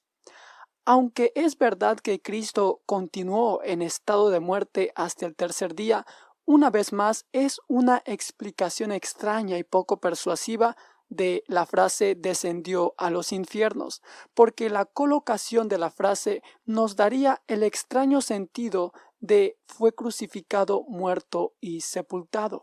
Él descendió para estar muerto. Esta interpretación no explica lo que las palabras significan en esta secuencia, sino más bien es un intento poco convincente de extraer un sentido teológicamente aceptable de ellas. Además, la palabra infierno no tiene el sentido de simplemente estar muerto, aunque la palabra griega Hades puede significar eso, de modo que esto termina siendo una explicación doblemente artificial. Por último, algunos han argumentado que la frase significa lo que parece querer decir a simple lectura que Cristo descendió a los infiernos después de su muerte en la cruz. Es fácil entender que el credo de los apóstoles quiera decir eso. En verdad, ese es el sentido natural. Pero entonces surge otra pregunta. ¿Pueden apoyar las escrituras esta idea? Ahora veamos el posible apoyo bíblico para un descenso al infierno. El apoyo para la idea de que Cristo descendió a los infiernos ha sido encontrado primeramente en cinco pasajes. Hechos 2.27, Romanos 10.6, Efesios 4.8, Primera de Pedro 3.18 y Primera de Pedro 4.6. Se ha apelado también a varios otros pasajes, pero son menos convincentes. Al examinarlos más de cerca, ¿establecen con claridad esta enseñanza algunos de estos pasajes? Veamos. Hechos 2.27. Esto es parte del sermón de Pedro en el día de Pentecostés, donde está citando el Salmo 16.10.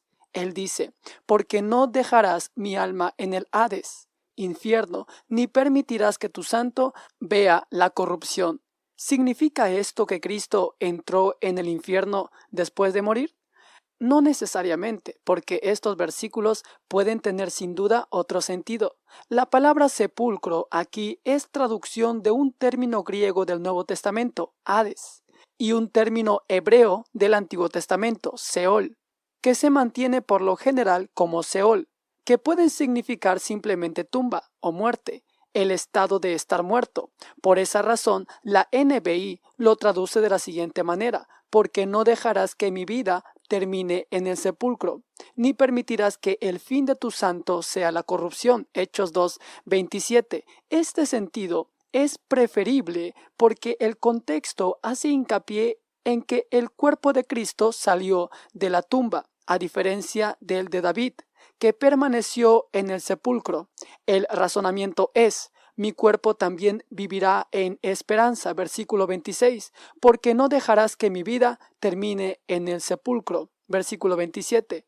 Pedro está usando el Salmo de David para mostrar que el cuerpo de Cristo no se descompuso, a diferencia del de David, que murió y fue sepultado, y cuyo sepulcro está entre nosotros hasta el día de hoy. Versículo 29. Por tanto, este pasaje acerca de la resurrección de Cristo de la tumba no apoya convincentemente la idea de que Jesús descendió al infierno. Ahora examinemos Romanos 10, 6. Estos versículos contienen dos preguntas retóricas que son citas del Antiguo Testamento, de Deuteronomio 30:13. No digas en tu corazón, ¿quién subirá al cielo? Es decir, para hacer bajar a Cristo, o ¿quién bajará al abismo? Es decir, para hacer subir a Cristo de entre los muertos. Pero es improbable que este pasaje enseñe que Cristo descendió al infierno. La intención de este pasaje es que Pablo les está diciendo a los lectores que no hagan estas preguntas, porque Cristo no está lejos, Él está cerca, y la fe en Él está tan cerca como confesarle con nuestra boca y creer en nuestro corazón. Estas preguntas prohibidas son cuestiones de incredulidad, no afirmaciones de lo que las escrituras enseñan. Sin embargo, algunos pueden objetar que Pablo podría haber anticipado que sus lectores harían tales preguntas a menos que fuera ampliamente conocido que Cristo en verdad bajó al abismo. No obstante, aun si esto fuera cierto, las escrituras no estarían diciendo o implicando que Cristo fue al infierno en el sentido de un lugar de castigo para los muertos, expresado generalmente por el griego Gehenna, sino más bien que fue al abismo, abishos, un término que se usa con frecuencia en la Septuaginta para referirse a la profundidad del océano, pero también puede referirse aparentemente al lugar de los muertos, Salmos 70, versículo 20. Pablo está usando aquí la palabra abismo en contraste con cielos para referirse a un lugar que es inaccesible a los seres humanos. El contraste no es ¿quién irá a encontrar a Cristo en un lugar de gran bendición, el cielo, o en un lugar de gran castigo, infierno, sino más bien ¿quién irá a encontrar a Cristo en un lugar que es inaccesiblemente alto, como el cielo, o en un lugar que es inaccesiblemente bajo, como el abismo, o lugar de los muertos? No se puede encontrar en este pasaje una afirmación o negación de que Cristo descendió al infierno. Muy bien, ahora veamos Efesios 4, versículo 8. Pablo escribe aquí, por lo cual dice, subiendo a lo alto, llevó cautiva la cautividad y dio dones a los hombres, y eso de que subió, ¿qué es sino que también había descendido primero a las partes más bajas de la tierra? ¿Significa esto que Cristo descendió al infierno? Para empezar, no está claro lo que quiere decir con descendió primero a las partes más bajas de la tierra. Pero otra traducción parece darnos el mejor sentido. ¿Qué quiere decir eso de que ascendió, sino que también descendió a las partes bajas, o sea, a la tierra? Aquí la NBI toma la palabra descendió para referirse a la venida de Cristo a la tierra como un niño, la encarnación. Las cuatro últimas palabras son una interpretación aceptable del texto griego, tomando la frase las partes bajas, como refiriéndose a la tierra misma. La forma gramatical del griego se conoce como un genitivo de oposición. Nosotros solemos hacer lo mismo en nuestra forma de hablar moderna. Por ejemplo, en la frase la ciudad de Chicago nos referimos a la ciudad que es Chicago. La traducción de la NBI es preferible en este contexto porque Pablo está diciendo que el Cristo que subió al cielo, o sea, la ascensión, es el mismo que antes vino del cielo. Versículo 10. Ese descender del cielo ocurrió, por supuesto, cuando Cristo vino para nacer como hombre, de modo que el versículo habla de la encarnación, no de descender al infierno. Muy bien, ahora veamos primera de Pedro 3:18. Para muchas personas este es el pasaje más desconcertante en todo este asunto. Pedro nos dice que Cristo sufrió la muerte en su cuerpo, pero el Espíritu hizo que volviera a la vida. Por medio del Espíritu fue y predicó a los espíritus encarcelados, que en los tiempos antiguos, en los días de Noé, desobedecieron, cuando Dios esperaba con paciencia mientras se construía el arca. En ella solo pocas personas, ocho en total, se salvaron mediante el agua. ¿Qué quiere decir esto? ¿Que Cristo predicó en el infierno? Ellos han entendido que la frase que dice fue y predicó a los espíritus encarcelados quiere decir que Cristo fue al infierno y predicó a los espíritus que se encontraban allí ya fuera mediante la predicación del Evangelio para ofrecerles una segunda oportunidad de arrepentirse o proclamando que Él había triunfado sobre ellos y que estaban eternamente condenados. Pero estas interpretaciones no explican adecuadamente el pasaje en sí o su posición en este contexto. Pedro no dice que Cristo predicó a los espíritus en general, sino a los que en los tiempos antiguos, en los días de Noé, desobedecieron, mientras se construía el arca. Esa limitada audiencia, los que desobedecieron durante la construcción del arca, sería un grupo extraño para que Cristo fuera al infierno a predicarles. Si Cristo proclamó su triunfo, ¿por qué solo esos pecadores y no a todos? Y si Él les estaba ofreciendo una segunda oportunidad de salvación, ¿por qué solo a ellos y no a todos? Para hacer las cosas más difíciles para este punto de vista está el hecho que las escrituras en ninguna parte indican que hay una oportunidad de arrepentimiento después de la muerte. Lucas 16:26, Hechos 10:26. Además, el contexto de Primera de Pedro 3 hace improbable el predicar en el infierno. Pedro está animando a sus lectores a dar un testimonio valiente a los incrédulos hostiles que los rodean. Él acaba de decirles esto, estén siempre preparados para responder a todo lo que les pida razón de la esperanza. Primera de Pedro 3:15. Este motivo evangelizador perdería su urgencia si Pedro estuviera enseñando que hay una segunda oportunidad después de la muerte. Y eso no encajaría para nada con una predicación de condenación. ¿Quiere decir esto que Cristo predicó a los ángeles caídos? A fin de dar una mejor explicación a estas dificultades, varios comentaristas han propuesto tomar lo de los espíritus encarcelados como espíritus demoníacos, los espíritus de los ángeles caídos. Decir que Cristo proclamó condenación a aquellos demonios, esto consolaría a los lectores de Pedro al mostrarles que las fuerzas demoníacas que ellos enfrentan serían derrotadas por Cristo. Sin embargo, los lectores de Pedro tendrían que pasar por un proceso de razonamiento increíblemente complicado para sacar esta conclusión, cuando Pedro no lo está enseñando explícitamente.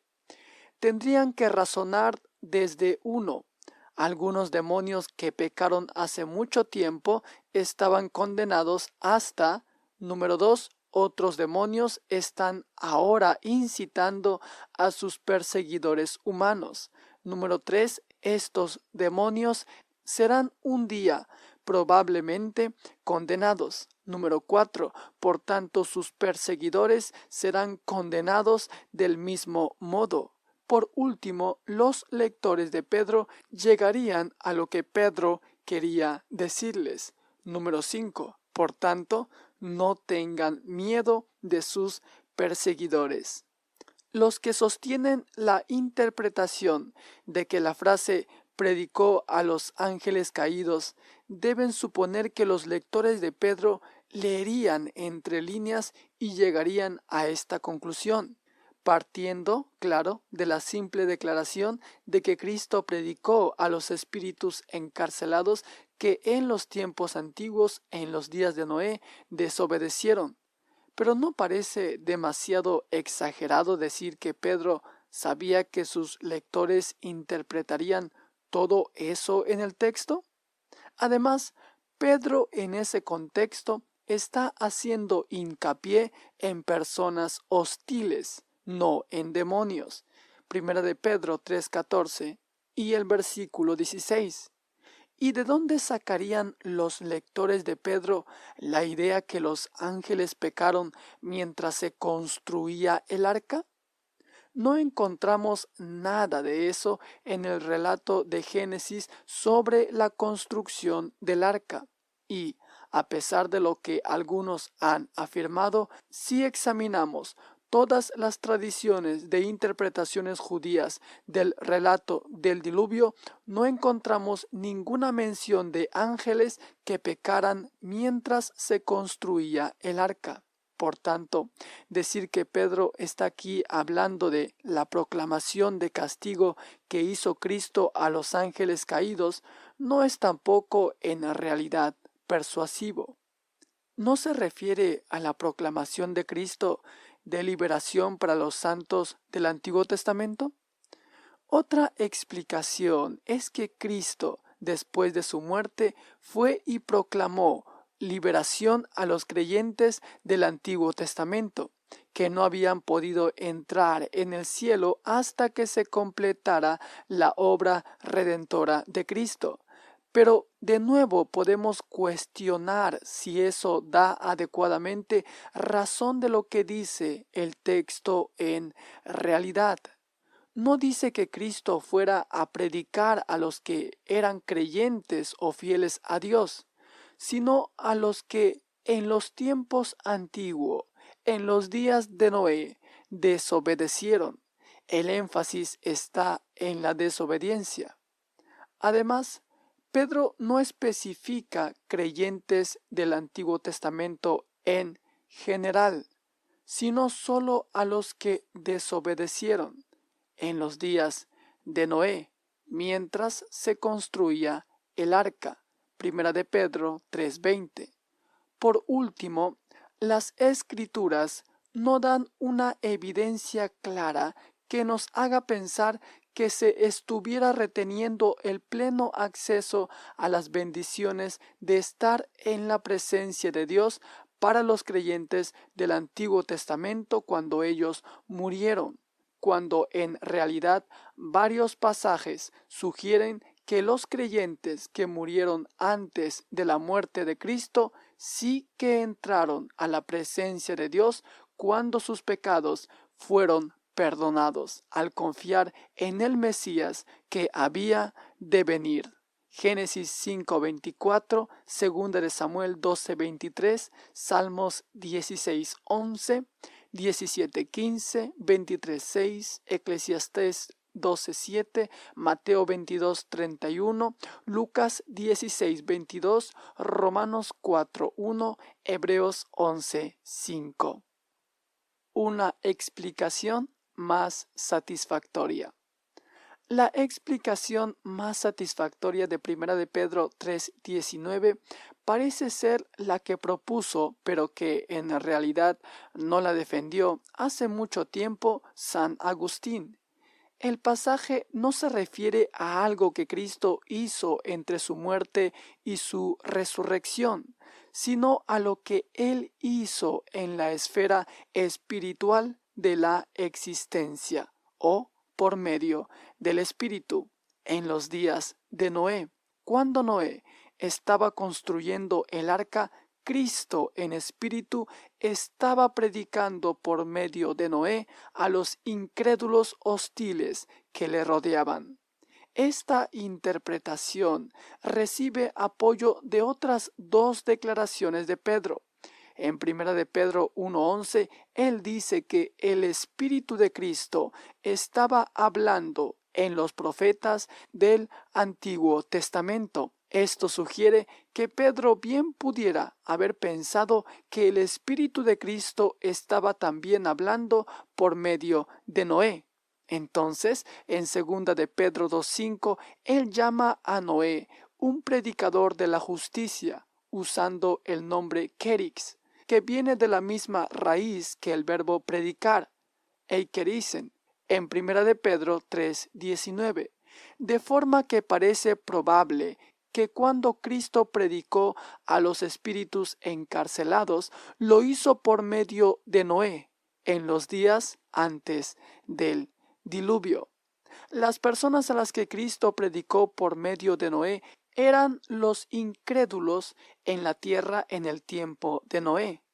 Pero Pedro los llama espíritus encarcelados, porque ellos se encuentran ahora en la prisión del infierno aunque no eran solo espíritus, sino personas sobre la tierra cuando se estaba llevando a cabo la predicación.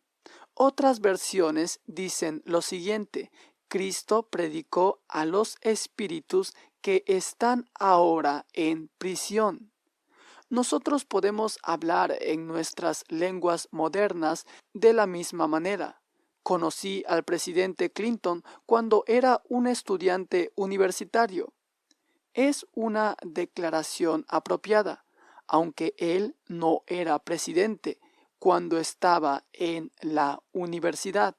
La frase significa conocí al hombre que luego fue el presidente Clinton cuando él era todavía un estudiante en la universidad.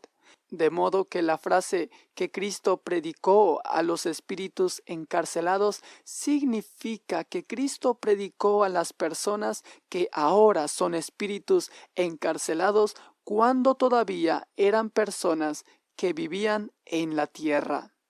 Esta interpretación es muy apropiada en el contexto amplio de Primera de Pedro 3:13 el paralelismo entre la situación de Noé y la situación de los lectores de Pedro es clara en varios puntos.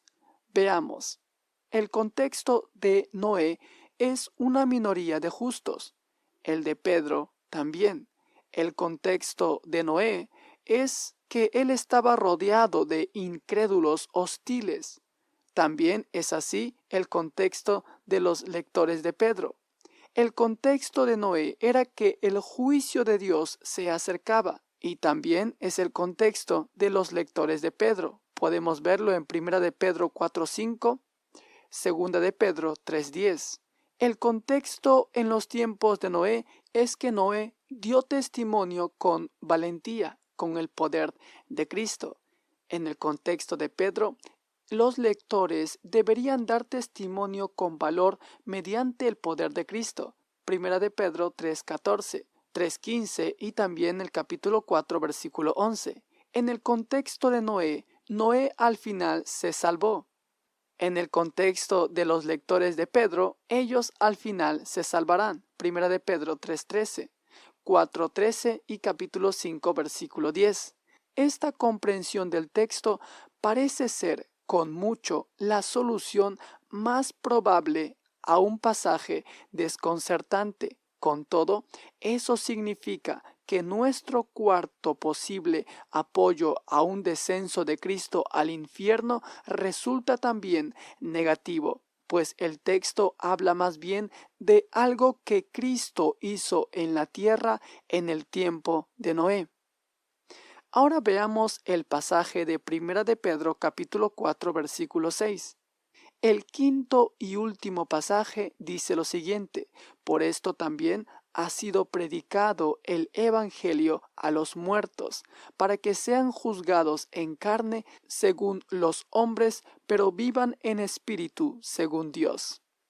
¿Quiere decir este versículo que Cristo fue al infierno y predicó el Evangelio a los que habían muerto?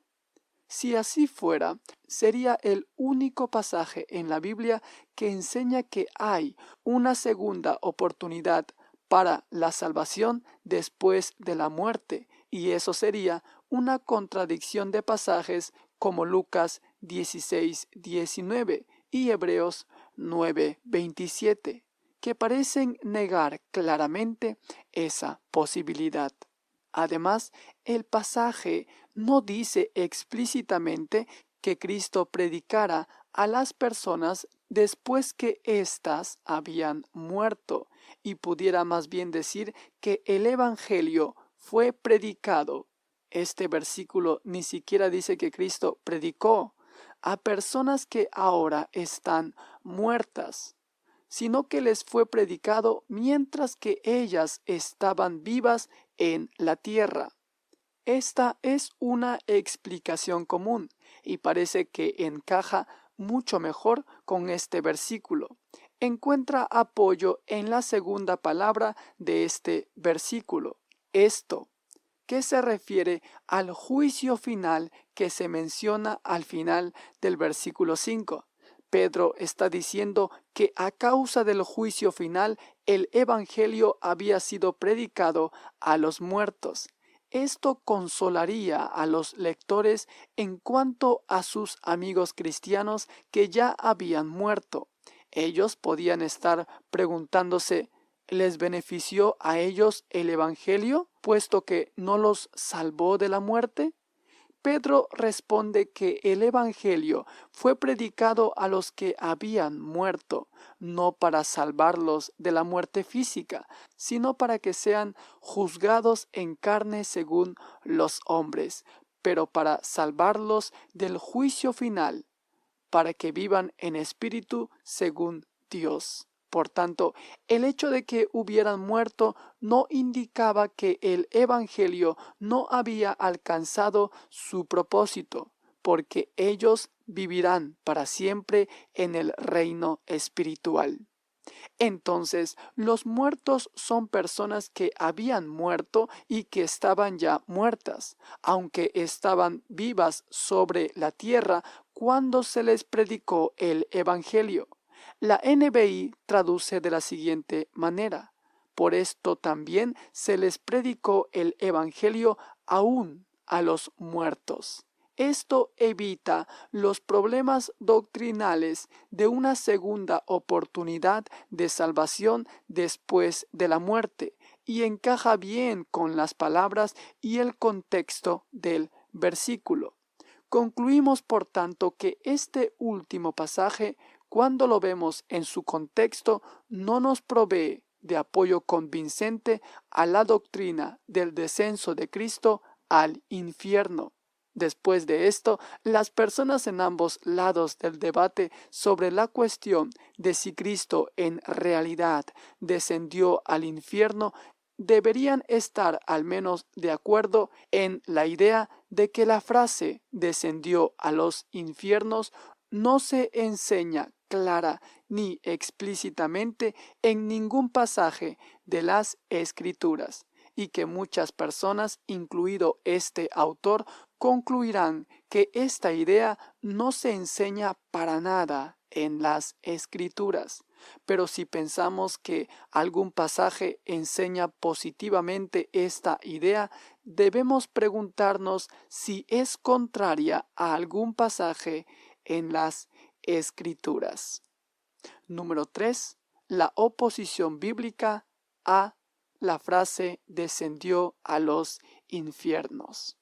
Además de que hay muy poco o ningún apoyo bíblico a la idea de que Cristo descendió al infierno, hay algunos textos del Nuevo Testamento que argumentan en contra de la posibilidad de que Cristo fuera al infierno después de su muerte las palabras de Cristo al ladrón en la cruz, dice, te aseguro que hoy estarás conmigo en el paraíso. Lucas 23, 43. Estas frases implican que después que Jesús murió, su alma o su espíritu fue inmediatamente a la presencia del Padre en el cielo, aunque su cuerpo permaneció en la tierra y fue enterrado. Algunos niegan esto argumentando que paraíso es un lugar distinto del cielo, pero en otros lugares del Nuevo Testamento donde se usa esta palabra significa cielo. En 2 de Corintios 12:4 es el lugar a donde Pablo fue llevado en su visión del cielo. Y en Apocalipsis 2.7 es el lugar donde encontramos el árbol de la vida, que es claramente el cielo en Apocalipsis 22.2 y 14. Además, el grito de Jesús, todo se ha cumplido en Juan 19:30 sugiere fuertemente que los sufrimientos de Cristo habían llegado a su fin en ese momento y también su alineación del Padre a causa de llevar nuestro pecado.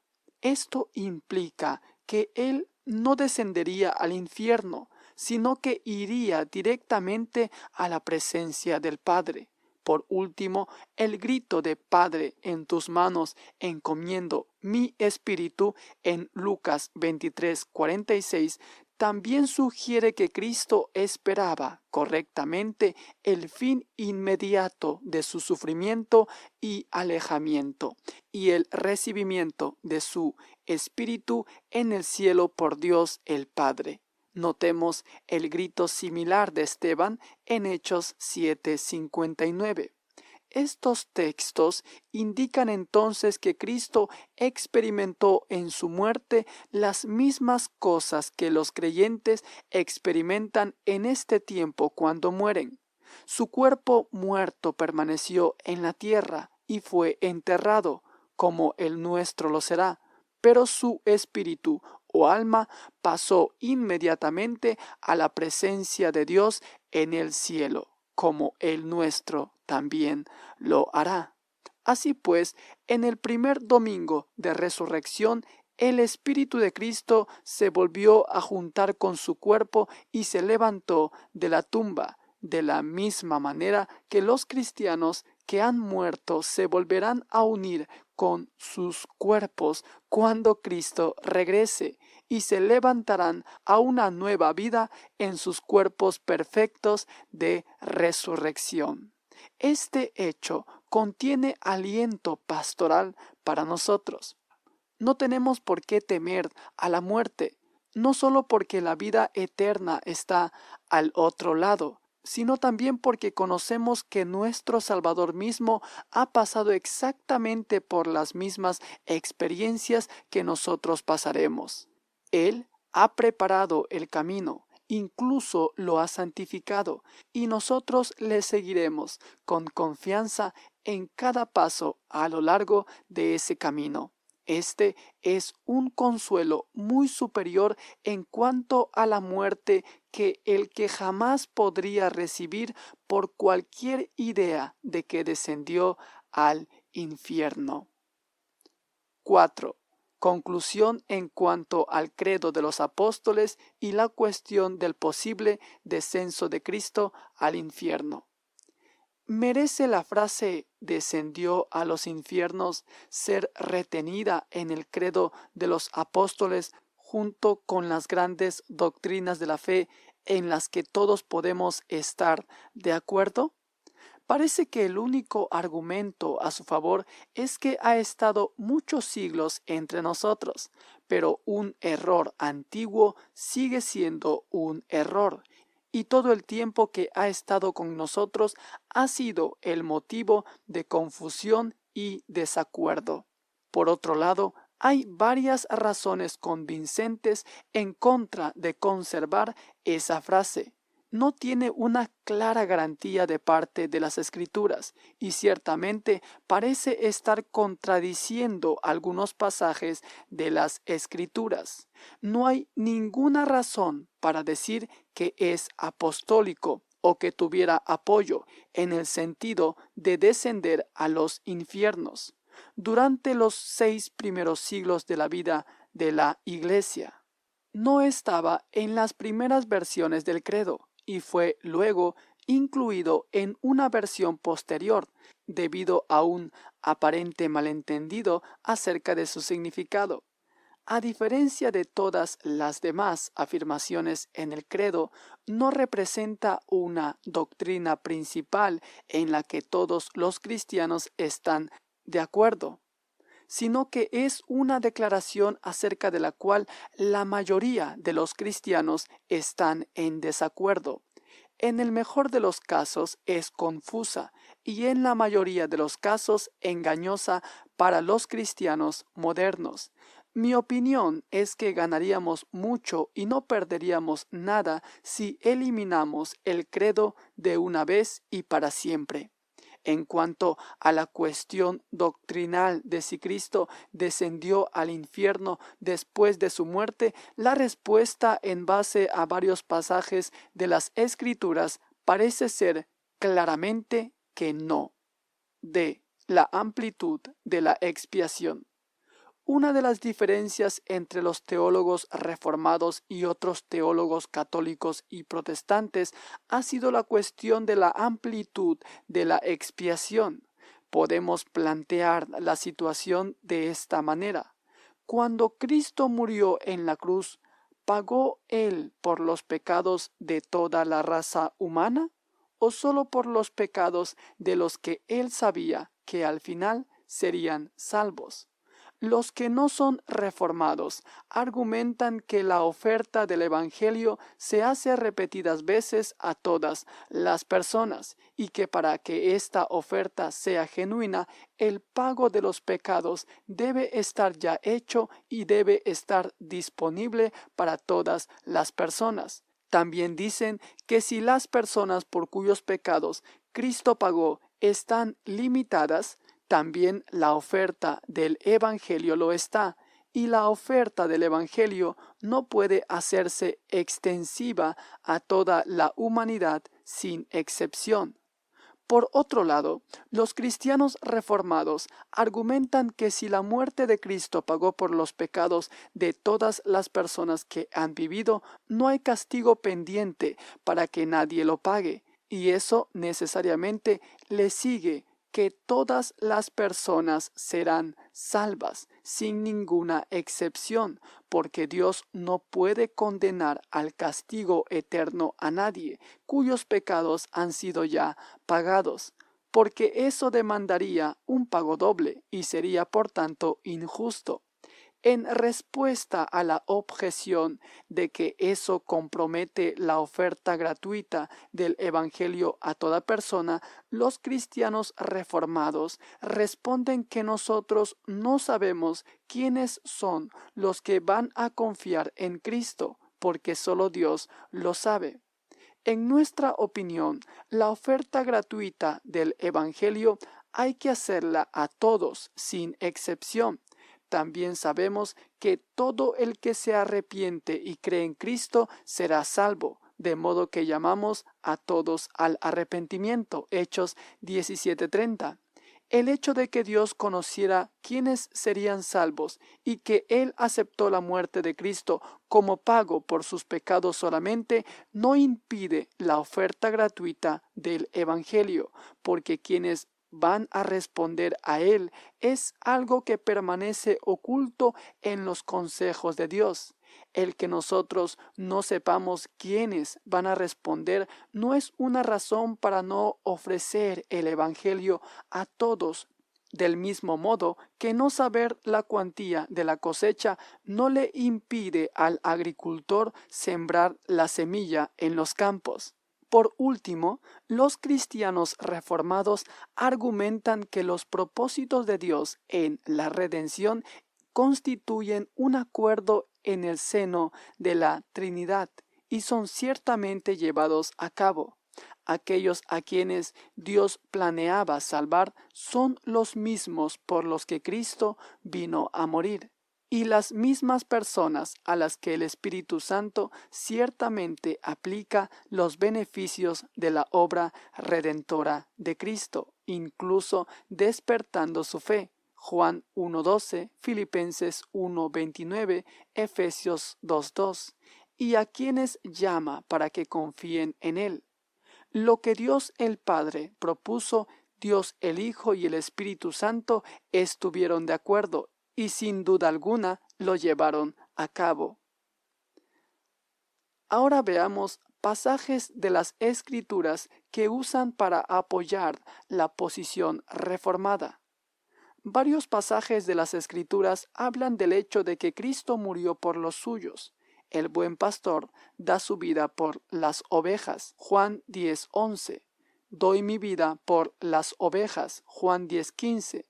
Pablo habla de la iglesia de Dios que él adquirió con su propia sangre. Hechos 20, 28. También dice, el que no escatimó ni a su propio Hijo, sino que lo entregó por todos nosotros.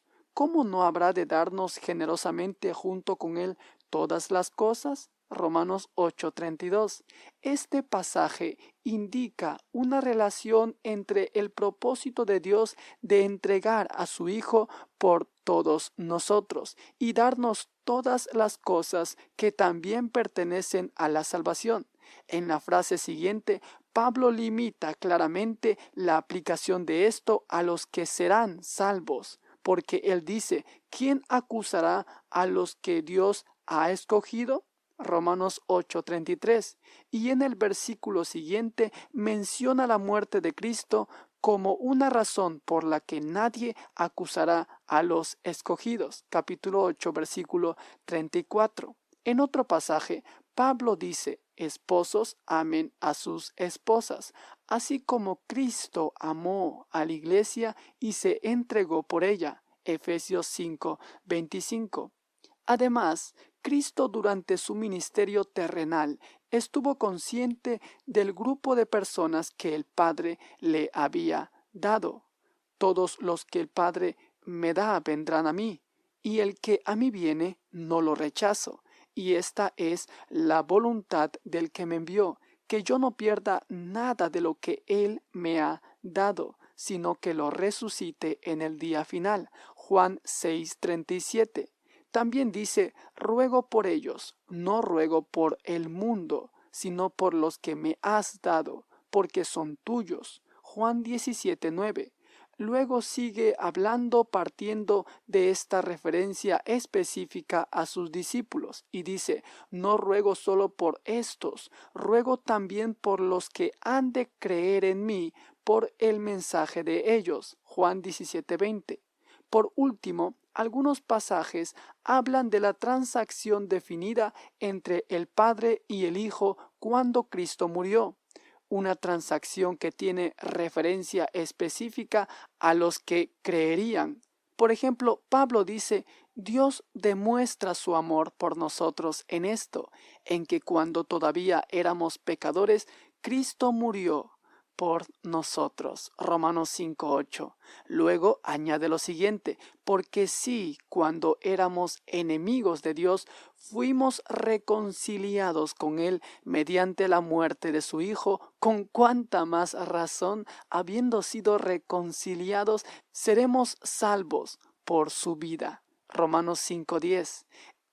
Esta reconciliación con Dios ocurrió con respecto a las personas específicas que serían salvadas y sucedió cuando todavía éramos pecadores. Asimismo, Pablo dice, al que no cometió pecado alguno, por nosotros Dios lo trató como pecador, para que en él recibiéramos la justicia de Dios. Segunda de Corintios 5:21, Gálatas 1:4 y Efesios 1:7. Y Cristo nos rescató de la maldición de la ley, al hacerse maldición por nosotros. Gálatas 3:13 encontramos aún más apoyo para el punto de vista reformado en la consideración de que todas las bendiciones de la salvación, incluyendo la fe, el arrepentimiento y todas las obras del Espíritu Santo al aplicar la redención, fueron también aseguradas específicamente para su pueblo por la obra redentora de Cristo. Aquellos para quienes él ganó el perdón, también obtuvo para ellos estos otros beneficios. Efesios 1.3, capítulo 2, versículo 8 y Filipenses 1.29.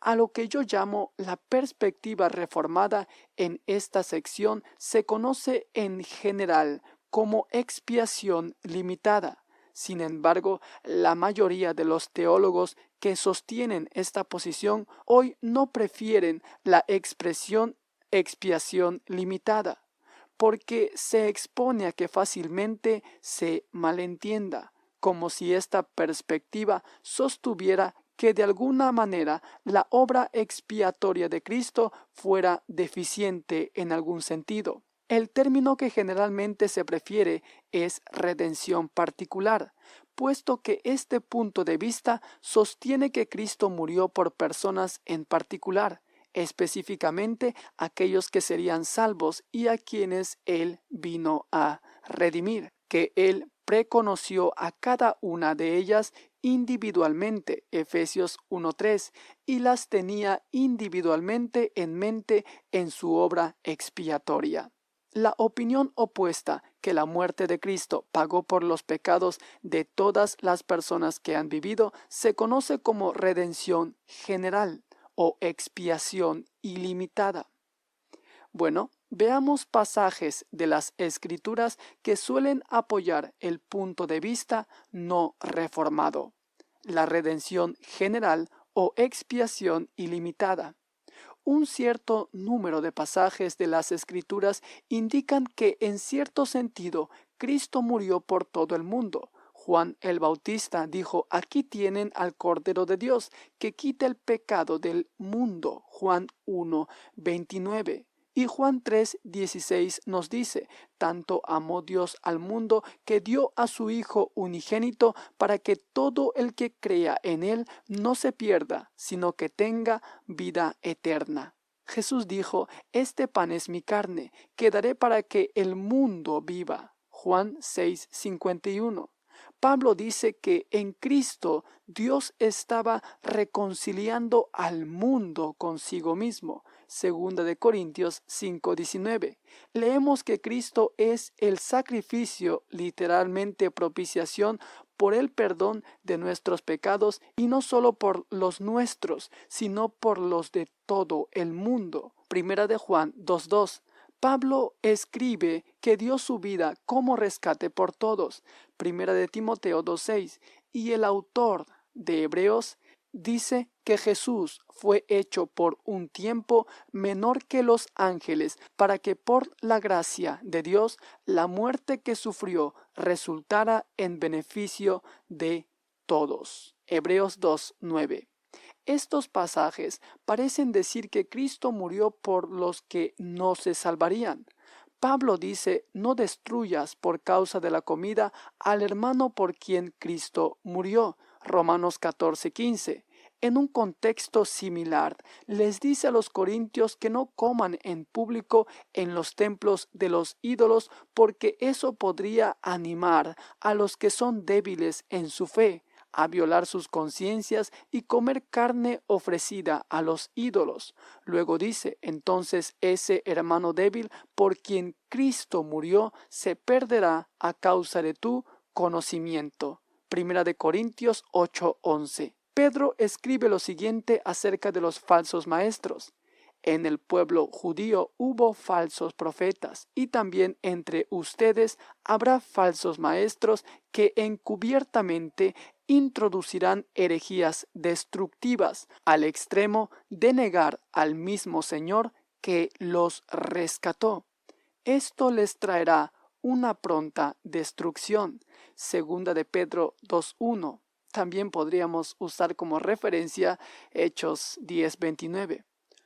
Muy bien, ahora veamos algunos puntos de acuerdo y algunas conclusiones acerca de los textos en disputa nos será de ayuda el mencionar primero los puntos en los que ambas partes coinciden. 1. No todos serán salvos. 2. Se puede hacer una oferta gratuita del Evangelio a toda persona que ha nacido. Es absolutamente cierto que todo el que quiera puede acudir a Cristo para salvación y el que vaya a Él no será rechazado.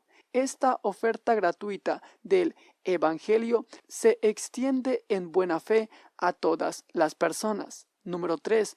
Todos están de acuerdo en que la muerte de Cristo en sí misma, debido a que Él es el Hijo infinito de Dios, tiene mérito infinito y es suficiente para pagar el castigo de los pecados de muchos o pocos según el Padre y el Hijo decreten. la cuestión no es acerca de los méritos intrínsecos de los sufrimientos y muerte de Cristo, sino acerca del número de personas para quienes el Padre y el Hijo pensaron que la muerte de Cristo es pago suficiente cuando Cristo murió. Más allá de estos puntos de acuerdo, sin embargo, permanece una diferencia en cuanto a la siguiente pregunta. Cuando Cristo murió, ¿pagó el castigo solo por los pecados de los que creerían en Él o por los pecados de cada persona que ha vivido? Sobre esta cuestión parece que los que sostienen la redención particular tienen de su parte argumentos más fuertes. Primero, un punto importante que no es generalmente respondido por los que defienden el punto de la vista de la redención general es que las personas que son eternamente condenadas al infierno sufren el castigo de todos sus pecados y por tanto su castigo no podía haberlo sufrido Cristo totalmente. Los que sostienen la perspectiva de la redención general a veces responden que las personas sufren en el infierno debido a su pecado de rechazar a Cristo, aun cuando todos sus otros pecados fueron ya pagados. Pero esa es una posición no muy satisfactoria, porque número uno, algunos nunca han rechazado a Cristo porque nunca oyeron de Él. Y número dos, el énfasis de las escrituras cuando hablan acerca del castigo eterno no es el hecho de que las personas sufren porque han rechazado a Cristo, sino que sufren por los pecados que cometieron en esta vida. Vea Romanos 5, 6, 13, 16, etc. Este punto significativo parece inclinar el argumento decididamente a favor de la posición de la redención particular. Otro punto significativo a favor de la redención particular es el hecho que Cristo ganó completamente nuestra salvación, pagando el castigo por todos nuestros pecados. No nos redimió potencialmente, sino que nos redimió realmente como individuos a los que Él ama. Un tercer punto importante a favor de la redención particular es que hay unidad eterna en los consejos y planes de Dios y en la obra del Padre, el Hijo y el Espíritu Santo para llevar a cabo sus planes, como nos dice Romanos 8, 28 al 30.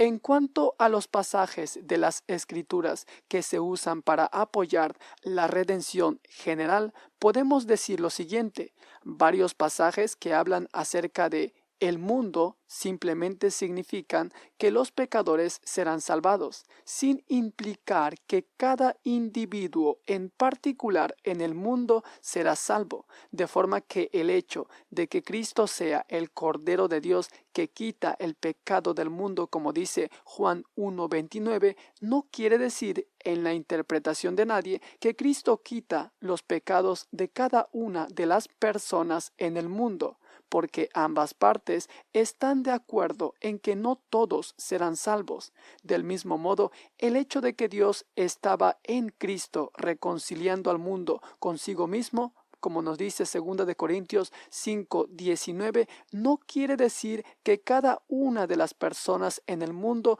quedará reconciliada con Dios, sino que los pecadores en general fueron reconciliados con Dios. Otra forma de poner estos pasajes sería decir que Jesús era el Cordero de Dios que quita el pecado de los pecadores, o que Dios estaba en Cristo reconciliando a los pecadores consigo mismo.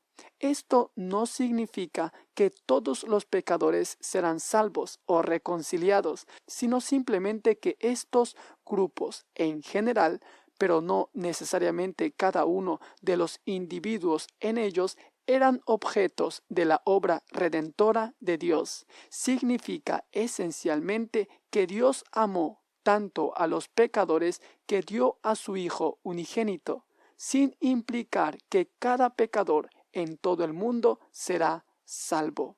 Los pasajes que hablan de que Cristo murió por todo el mundo se entienden mejor al referirlos a la oferta gratuita del Evangelio que se extiende a todas las personas. Cuando Jesús dice, este pan es mi carne, que daré para que el mundo viva, en Juan 6, 51 lo encontramos en el contexto de estar él hablando acerca de sí mismo como el pan que descendió del cielo, el cual se ofrece a todas las personas que puedan estar dispuestas a recibirlos. Antes, en esta misma conversación, Jesús dijo que el pan de Dios es el que baja del cielo y da vida al mundo. Juan 6:33. Esto lo podemos entender en el sentido de traer vida redentora al mundo, pero sin querer decir que cada persona en el mundo tendrá vida redimida. Jesús entonces habla de sí mismo como invitando a otros que acudan a Él y coman el pan de vida. El que a mí viene, dice Él, nunca pasará hambre, y el que en mí cree nunca más volverá a tener sed. Pero este es el pan que baja del cielo. El que come de él no muere. Yo soy el pan vivo que bajo del cielo. Si alguno come este pan, vivirá para siempre. Este pan es mi carne, que daré para que el mundo viva. Juan 6, 35 y el capítulo 50, versículo 51. Jesús da su carne para traer vida al mundo y para ofrecer vida al mundo, pero decir que Jesús vino para ofrecer vida eterna al mundo, un punto en el que ambas partes están de acuerdo, no es decir que Él pagó el castigo de los pecados de todas las personas que alguna vez hayan vivido o vivirán, porque ese es otro asunto.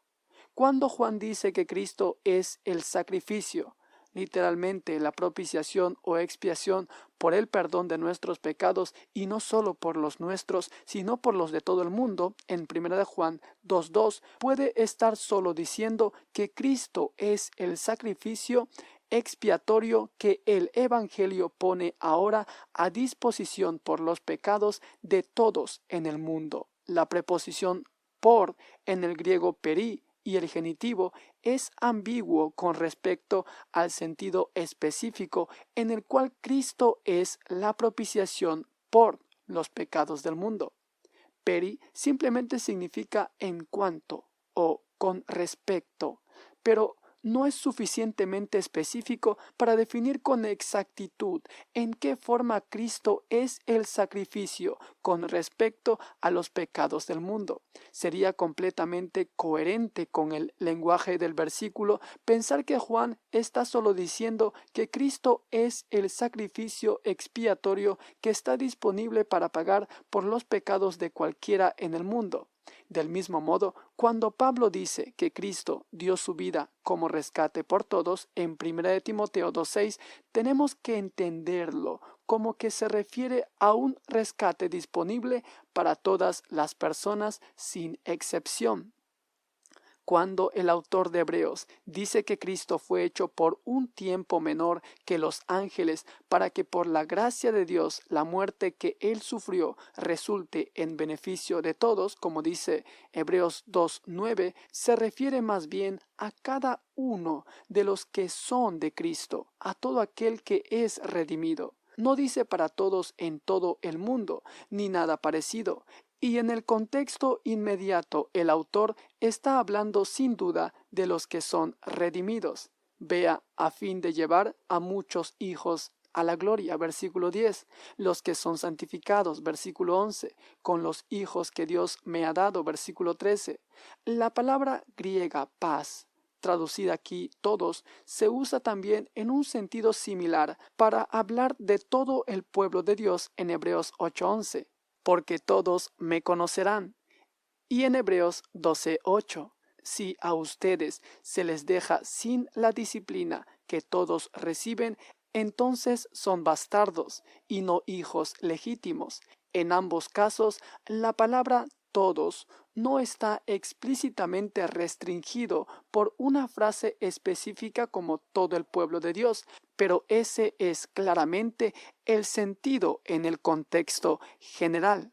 Por supuesto, en otros contextos, la misma palabra todos puede significar todas las personas sin excepción, pero eso hay que determinarlo en razón del contexto individual en cada caso. Cuando Pablo habla en Romanos 14:15 y 1 de Corintios 8:11 acerca de la posibilidad de destruir a alguien por el cual Cristo murió, parece que es mejor también aquí tomar la palabra por en el sentido de que Cristo murió para hacer que la salvación estuviera disponible para estas personas o llevar la oferta gratuita del Evangelio a estas personas que están asociadas con el compañerismo de la Iglesia. No parece tener en mente la cuestión específica de la decisión en el seno de la Trinidad en cuanto a los pecados de aquellos que el Padre consideró pagados por la muerte de Cristo. Más bien, él está hablando de aquellos a los que les ha sido ofrecido el Evangelio. En otro pasaje, Pablo habla del hermano débil, por quien Cristo murió, en 1 Corintios 8:11. No necesariamente se está refiriendo a la condición espiritual interna del corazón de una persona, sino que probablemente está hablando de lo que a menudo se conoce como el juicio del amor, mediante el cual correctamente podemos referirnos a las personas que participan en la comunión de la Iglesia como hermanos y hermanas. Cuando Pedro habla de los falsos maestros que introducen herejías destructivas al extremo de negar al mismo Señor que los rescató en 2 de Pedro 2.1, no está claro si la palabra Señor, despotes en el griego, se refiere a Cristo como en Judas 4, o a Dios el Padre, como en Lucas 2.29, Hechos 4.24 y Apocalipsis 6.10. En cualquier caso, la alusión del Antiguo Testamento es probablemente a Deuteronomio 32.6, donde Moisés dice a los rebeldes israelitas que se alejaban de Dios, ¿no es Él tu Padre que te ha comprado? Pedro está sacando una analogía entre los falsos profetas del pasado que surgieron entre los judíos y los falsos maestros dentro de la iglesia sobre los cuales escribe. En el pueblo judío hubo falsos profetas y también entre ustedes habrá falsos maestros que encubiertamente introducirán herejías destructivas al extremo de negar al mismo Señor que los rescató. Esto les traerá una pronta destrucción, segunda de Pedro 2.1.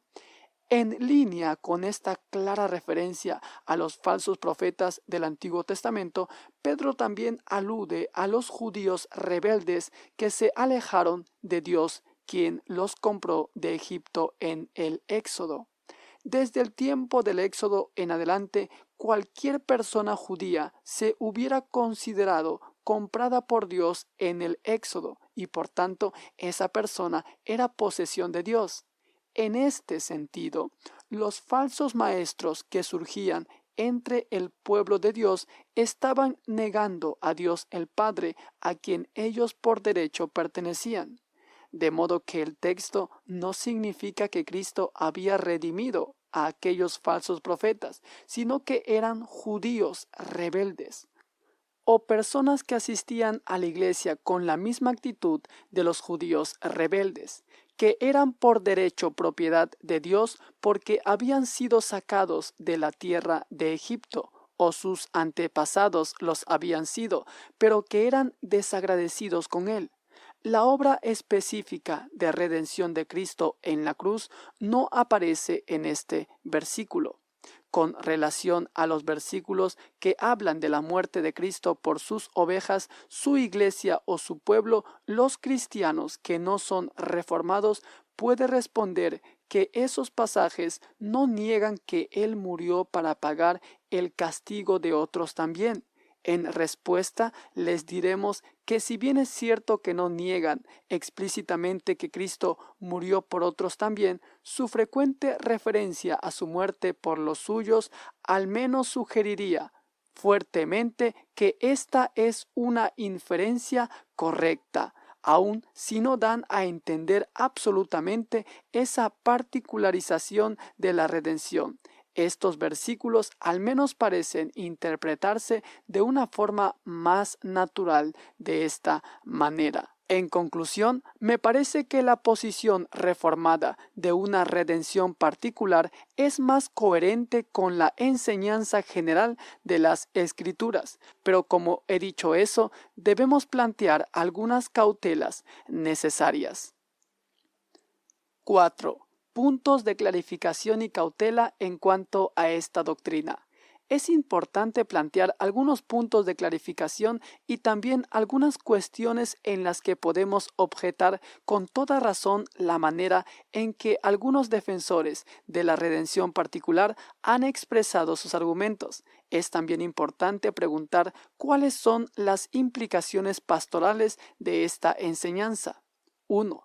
Parece que es un error plantear la pregunta como Berkov lo hace, y enfocarse en el propósito del Padre y del Hijo, más que en lo que en realidad sucedió en la expiación.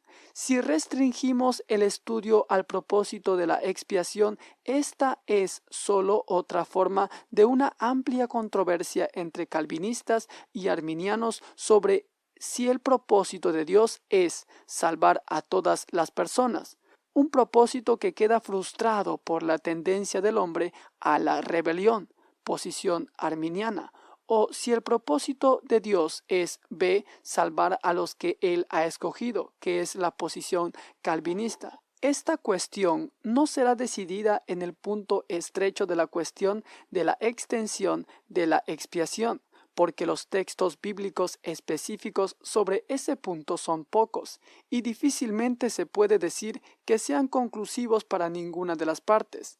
Las decisiones de uno sobre estos pasajes tenderán a estar determinadas por la perspectiva que uno tenga de la cuestión más amplia de qué es lo que las escrituras enseñan como un todo acerca de la naturaleza y de la expiación y acerca de los asuntos más amplios de la providencia divina, de la soberanía de Dios y la doctrina de la elección sean cuales sean las decisiones que tomemos sobre esos temas amplios, se aplicarán específicamente a este punto y las personas llegarán a sus conclusiones como corresponda.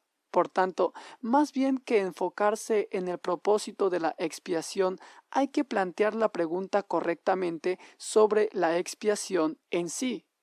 ¿Pagó Cristo por los pecados de todos los incrédulos que serán eternamente condenados? ¿Y pagó por sus pecados total y completamente en la cruz? Parece que tenemos que responder no a esa pregunta. 2. Las declaraciones Cristo murió por los suyos y Cristo murió por todas las personas son ambas correctas en algunos sentidos, y con mucha frecuencia los argumentos sobre este punto han sido confusos a causa de los varios sentidos que se le pueden dar a la palabra por en estas dos declaraciones. La declaración Cristo murió solo por los suyos se puede entender como que quiere decir que Cristo murió para pagar solo el castigo de los pecados de los suyos. En ese sentido es cierto, pero cuando los cristianos no reformados escuchan la declaración Cristo murió solo por los suyos, lo que con frecuencia entienden es que Cristo murió a fin de poder hacer el Evangelio disponible solo para unos pocos escogidos, y se sienten turbados sobre lo que ellos ven como una verdadera amenaza a la oferta gratuita del Evangelio a todas las personas. Los cristianos reformados que sostienen la redención particular deberían reconocer la posibilidad del malentendimiento que surge con la declaración Cristo murió por los suyos, y por amor a la verdad y por interés pastoral en afirmar la oferta gratuita del Evangelio y evitar los malos entendidos en el cuerpo de Cristo, deberían ser más precisos en decir exactamente lo que quieren decir. La declaración Cristo murió solo por los suyos, si bien es cierta en el sentido explicado arriba, raramente se entiende de esa forma. Cuando las personas que no conocen bien la doctrina reformada la oyen y por tanto es mucho mejor no usar para nada esa declaración ambigua. Por otro lado, la declaración Cristo murió por todas las personas es correcta si significa que Cristo murió para hacer que la salvación estuviera disponible para todos, o si significa Cristo murió para llevar la oferta gratuita del Evangelio a todas las personas. En realidad, esta es la clase de lenguaje que las escrituras usan en pasajes como Juan 6:51 y Primera de Timoteo 2:6 y Primera de Juan 2:2. Parece que solo son pequeñeces lo que crea controversias y disputas inútiles cuando los cristianos reformados insisten en ser tan puristas en su hablar que objetan cada vez que alguien dice que Cristo murió por todos. Hay sin duda formas aceptables de entender esa declaración, que son coherentes con la forma de hablar de los mismos autores de las Escrituras. Asimismo, no pienso que deberíamos correr a criticar al evangelista que dice a sus oyentes incrédulos Cristo murió por sus pecados si queda claro en el contexto que es necesario confiar en Cristo antes de recibir los beneficios que el Evangelio ofrece. En ese sentido, la declaración sencillamente se entiende que quiere decir Cristo murió para ofrecerles perdón por sus pecados o Cristo murió para hacer que estuviera disponible para ustedes el perdón de sus pecados. Lo importante aquí es que los pecadores se den cuenta que la salvación está disponible para todos y que el pago por los pecados está disponible para todos.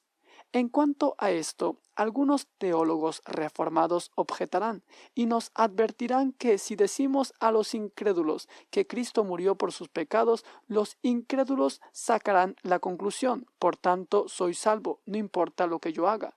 Pero esto en realidad no parece ser un problema porque siempre que un evangélico reformado o no reformado habla del evangelio a los incrédulos, deja bien en claro que la muerte de Cristo no tiene beneficios para la persona a menos que esa persona crea en Cristo. Por tanto, el problema parece ser más bien algo que los cristianos reformados piensan que los incrédulos deberían creer.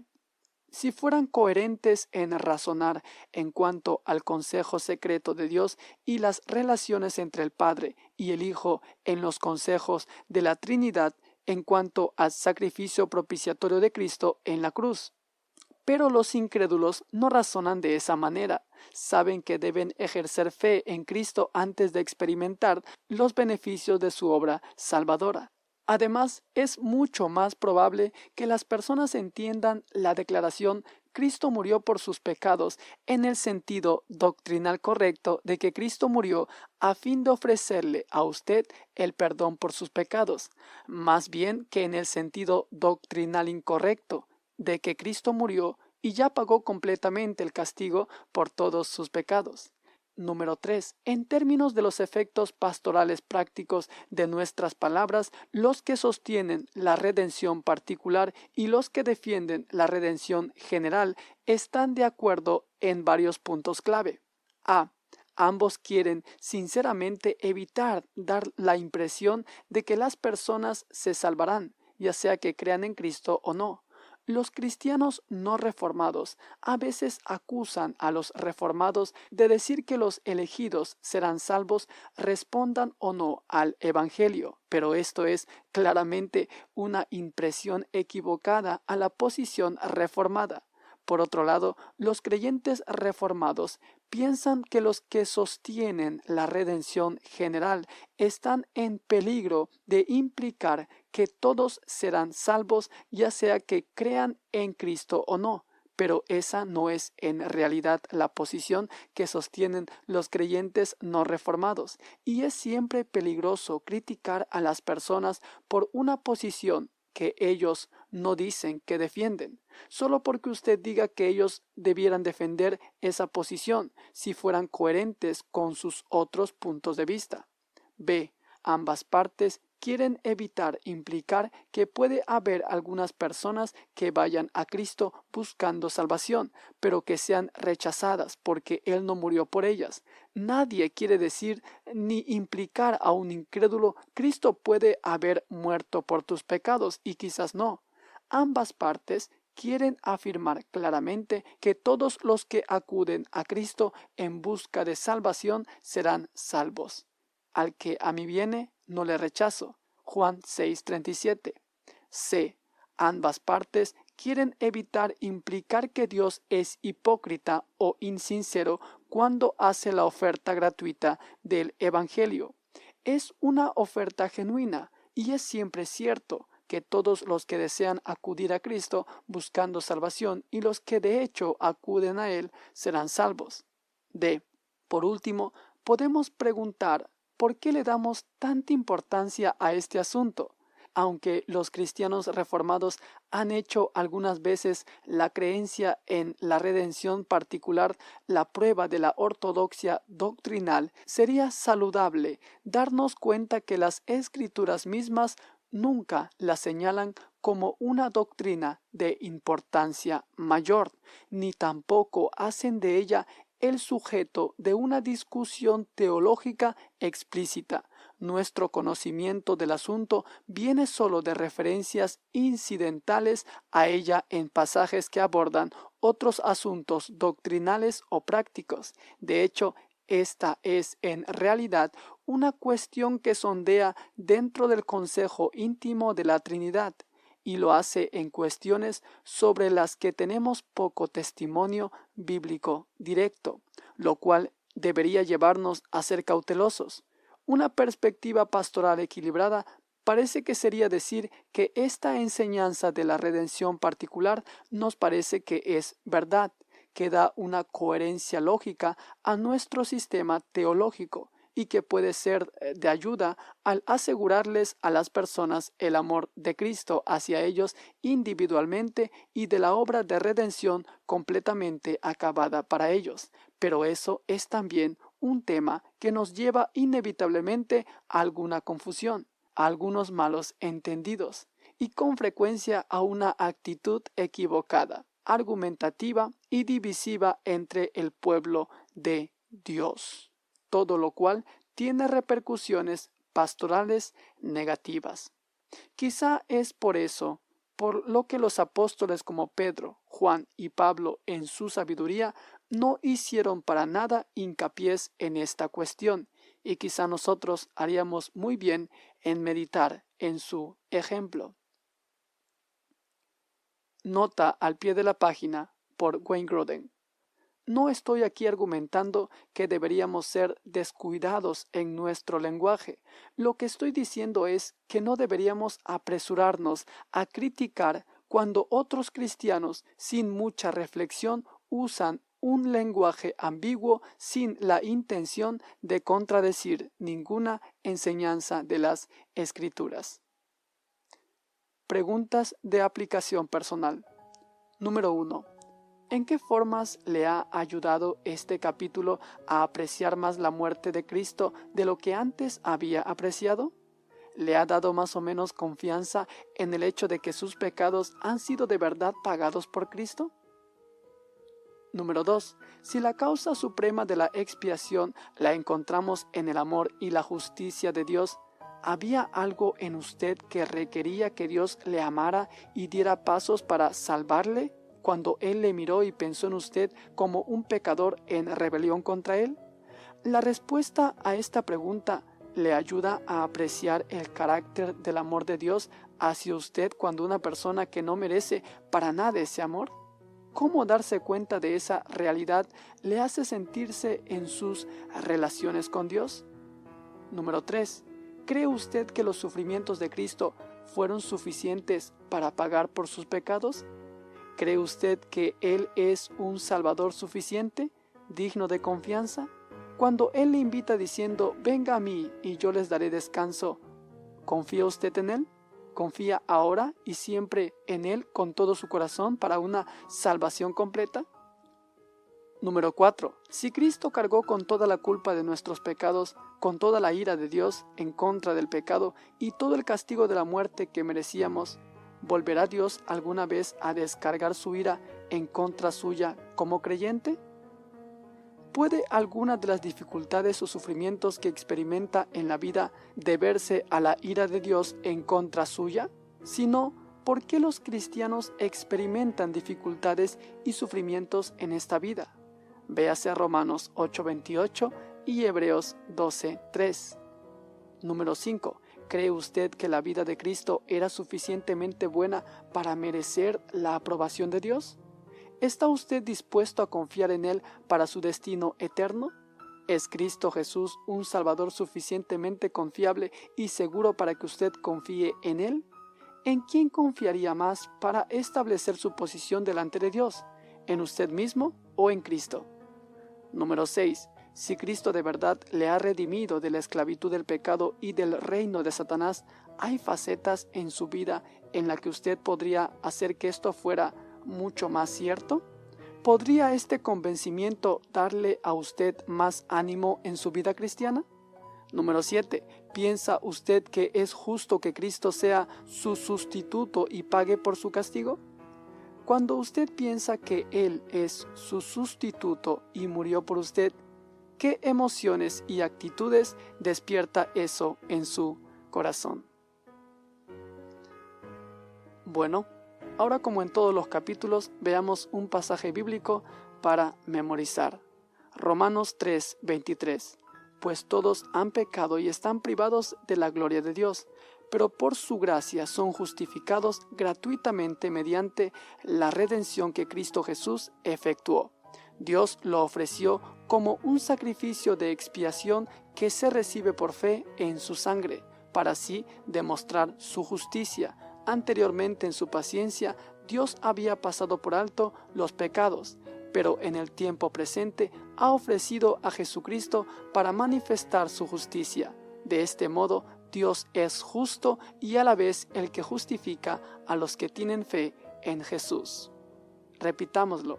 Romanos 3, 23 al 26 pues todos han pecado y están privados de la gloria de Dios, pero por su gracia son justificados gratuitamente mediante la redención que Cristo Jesús efectuó.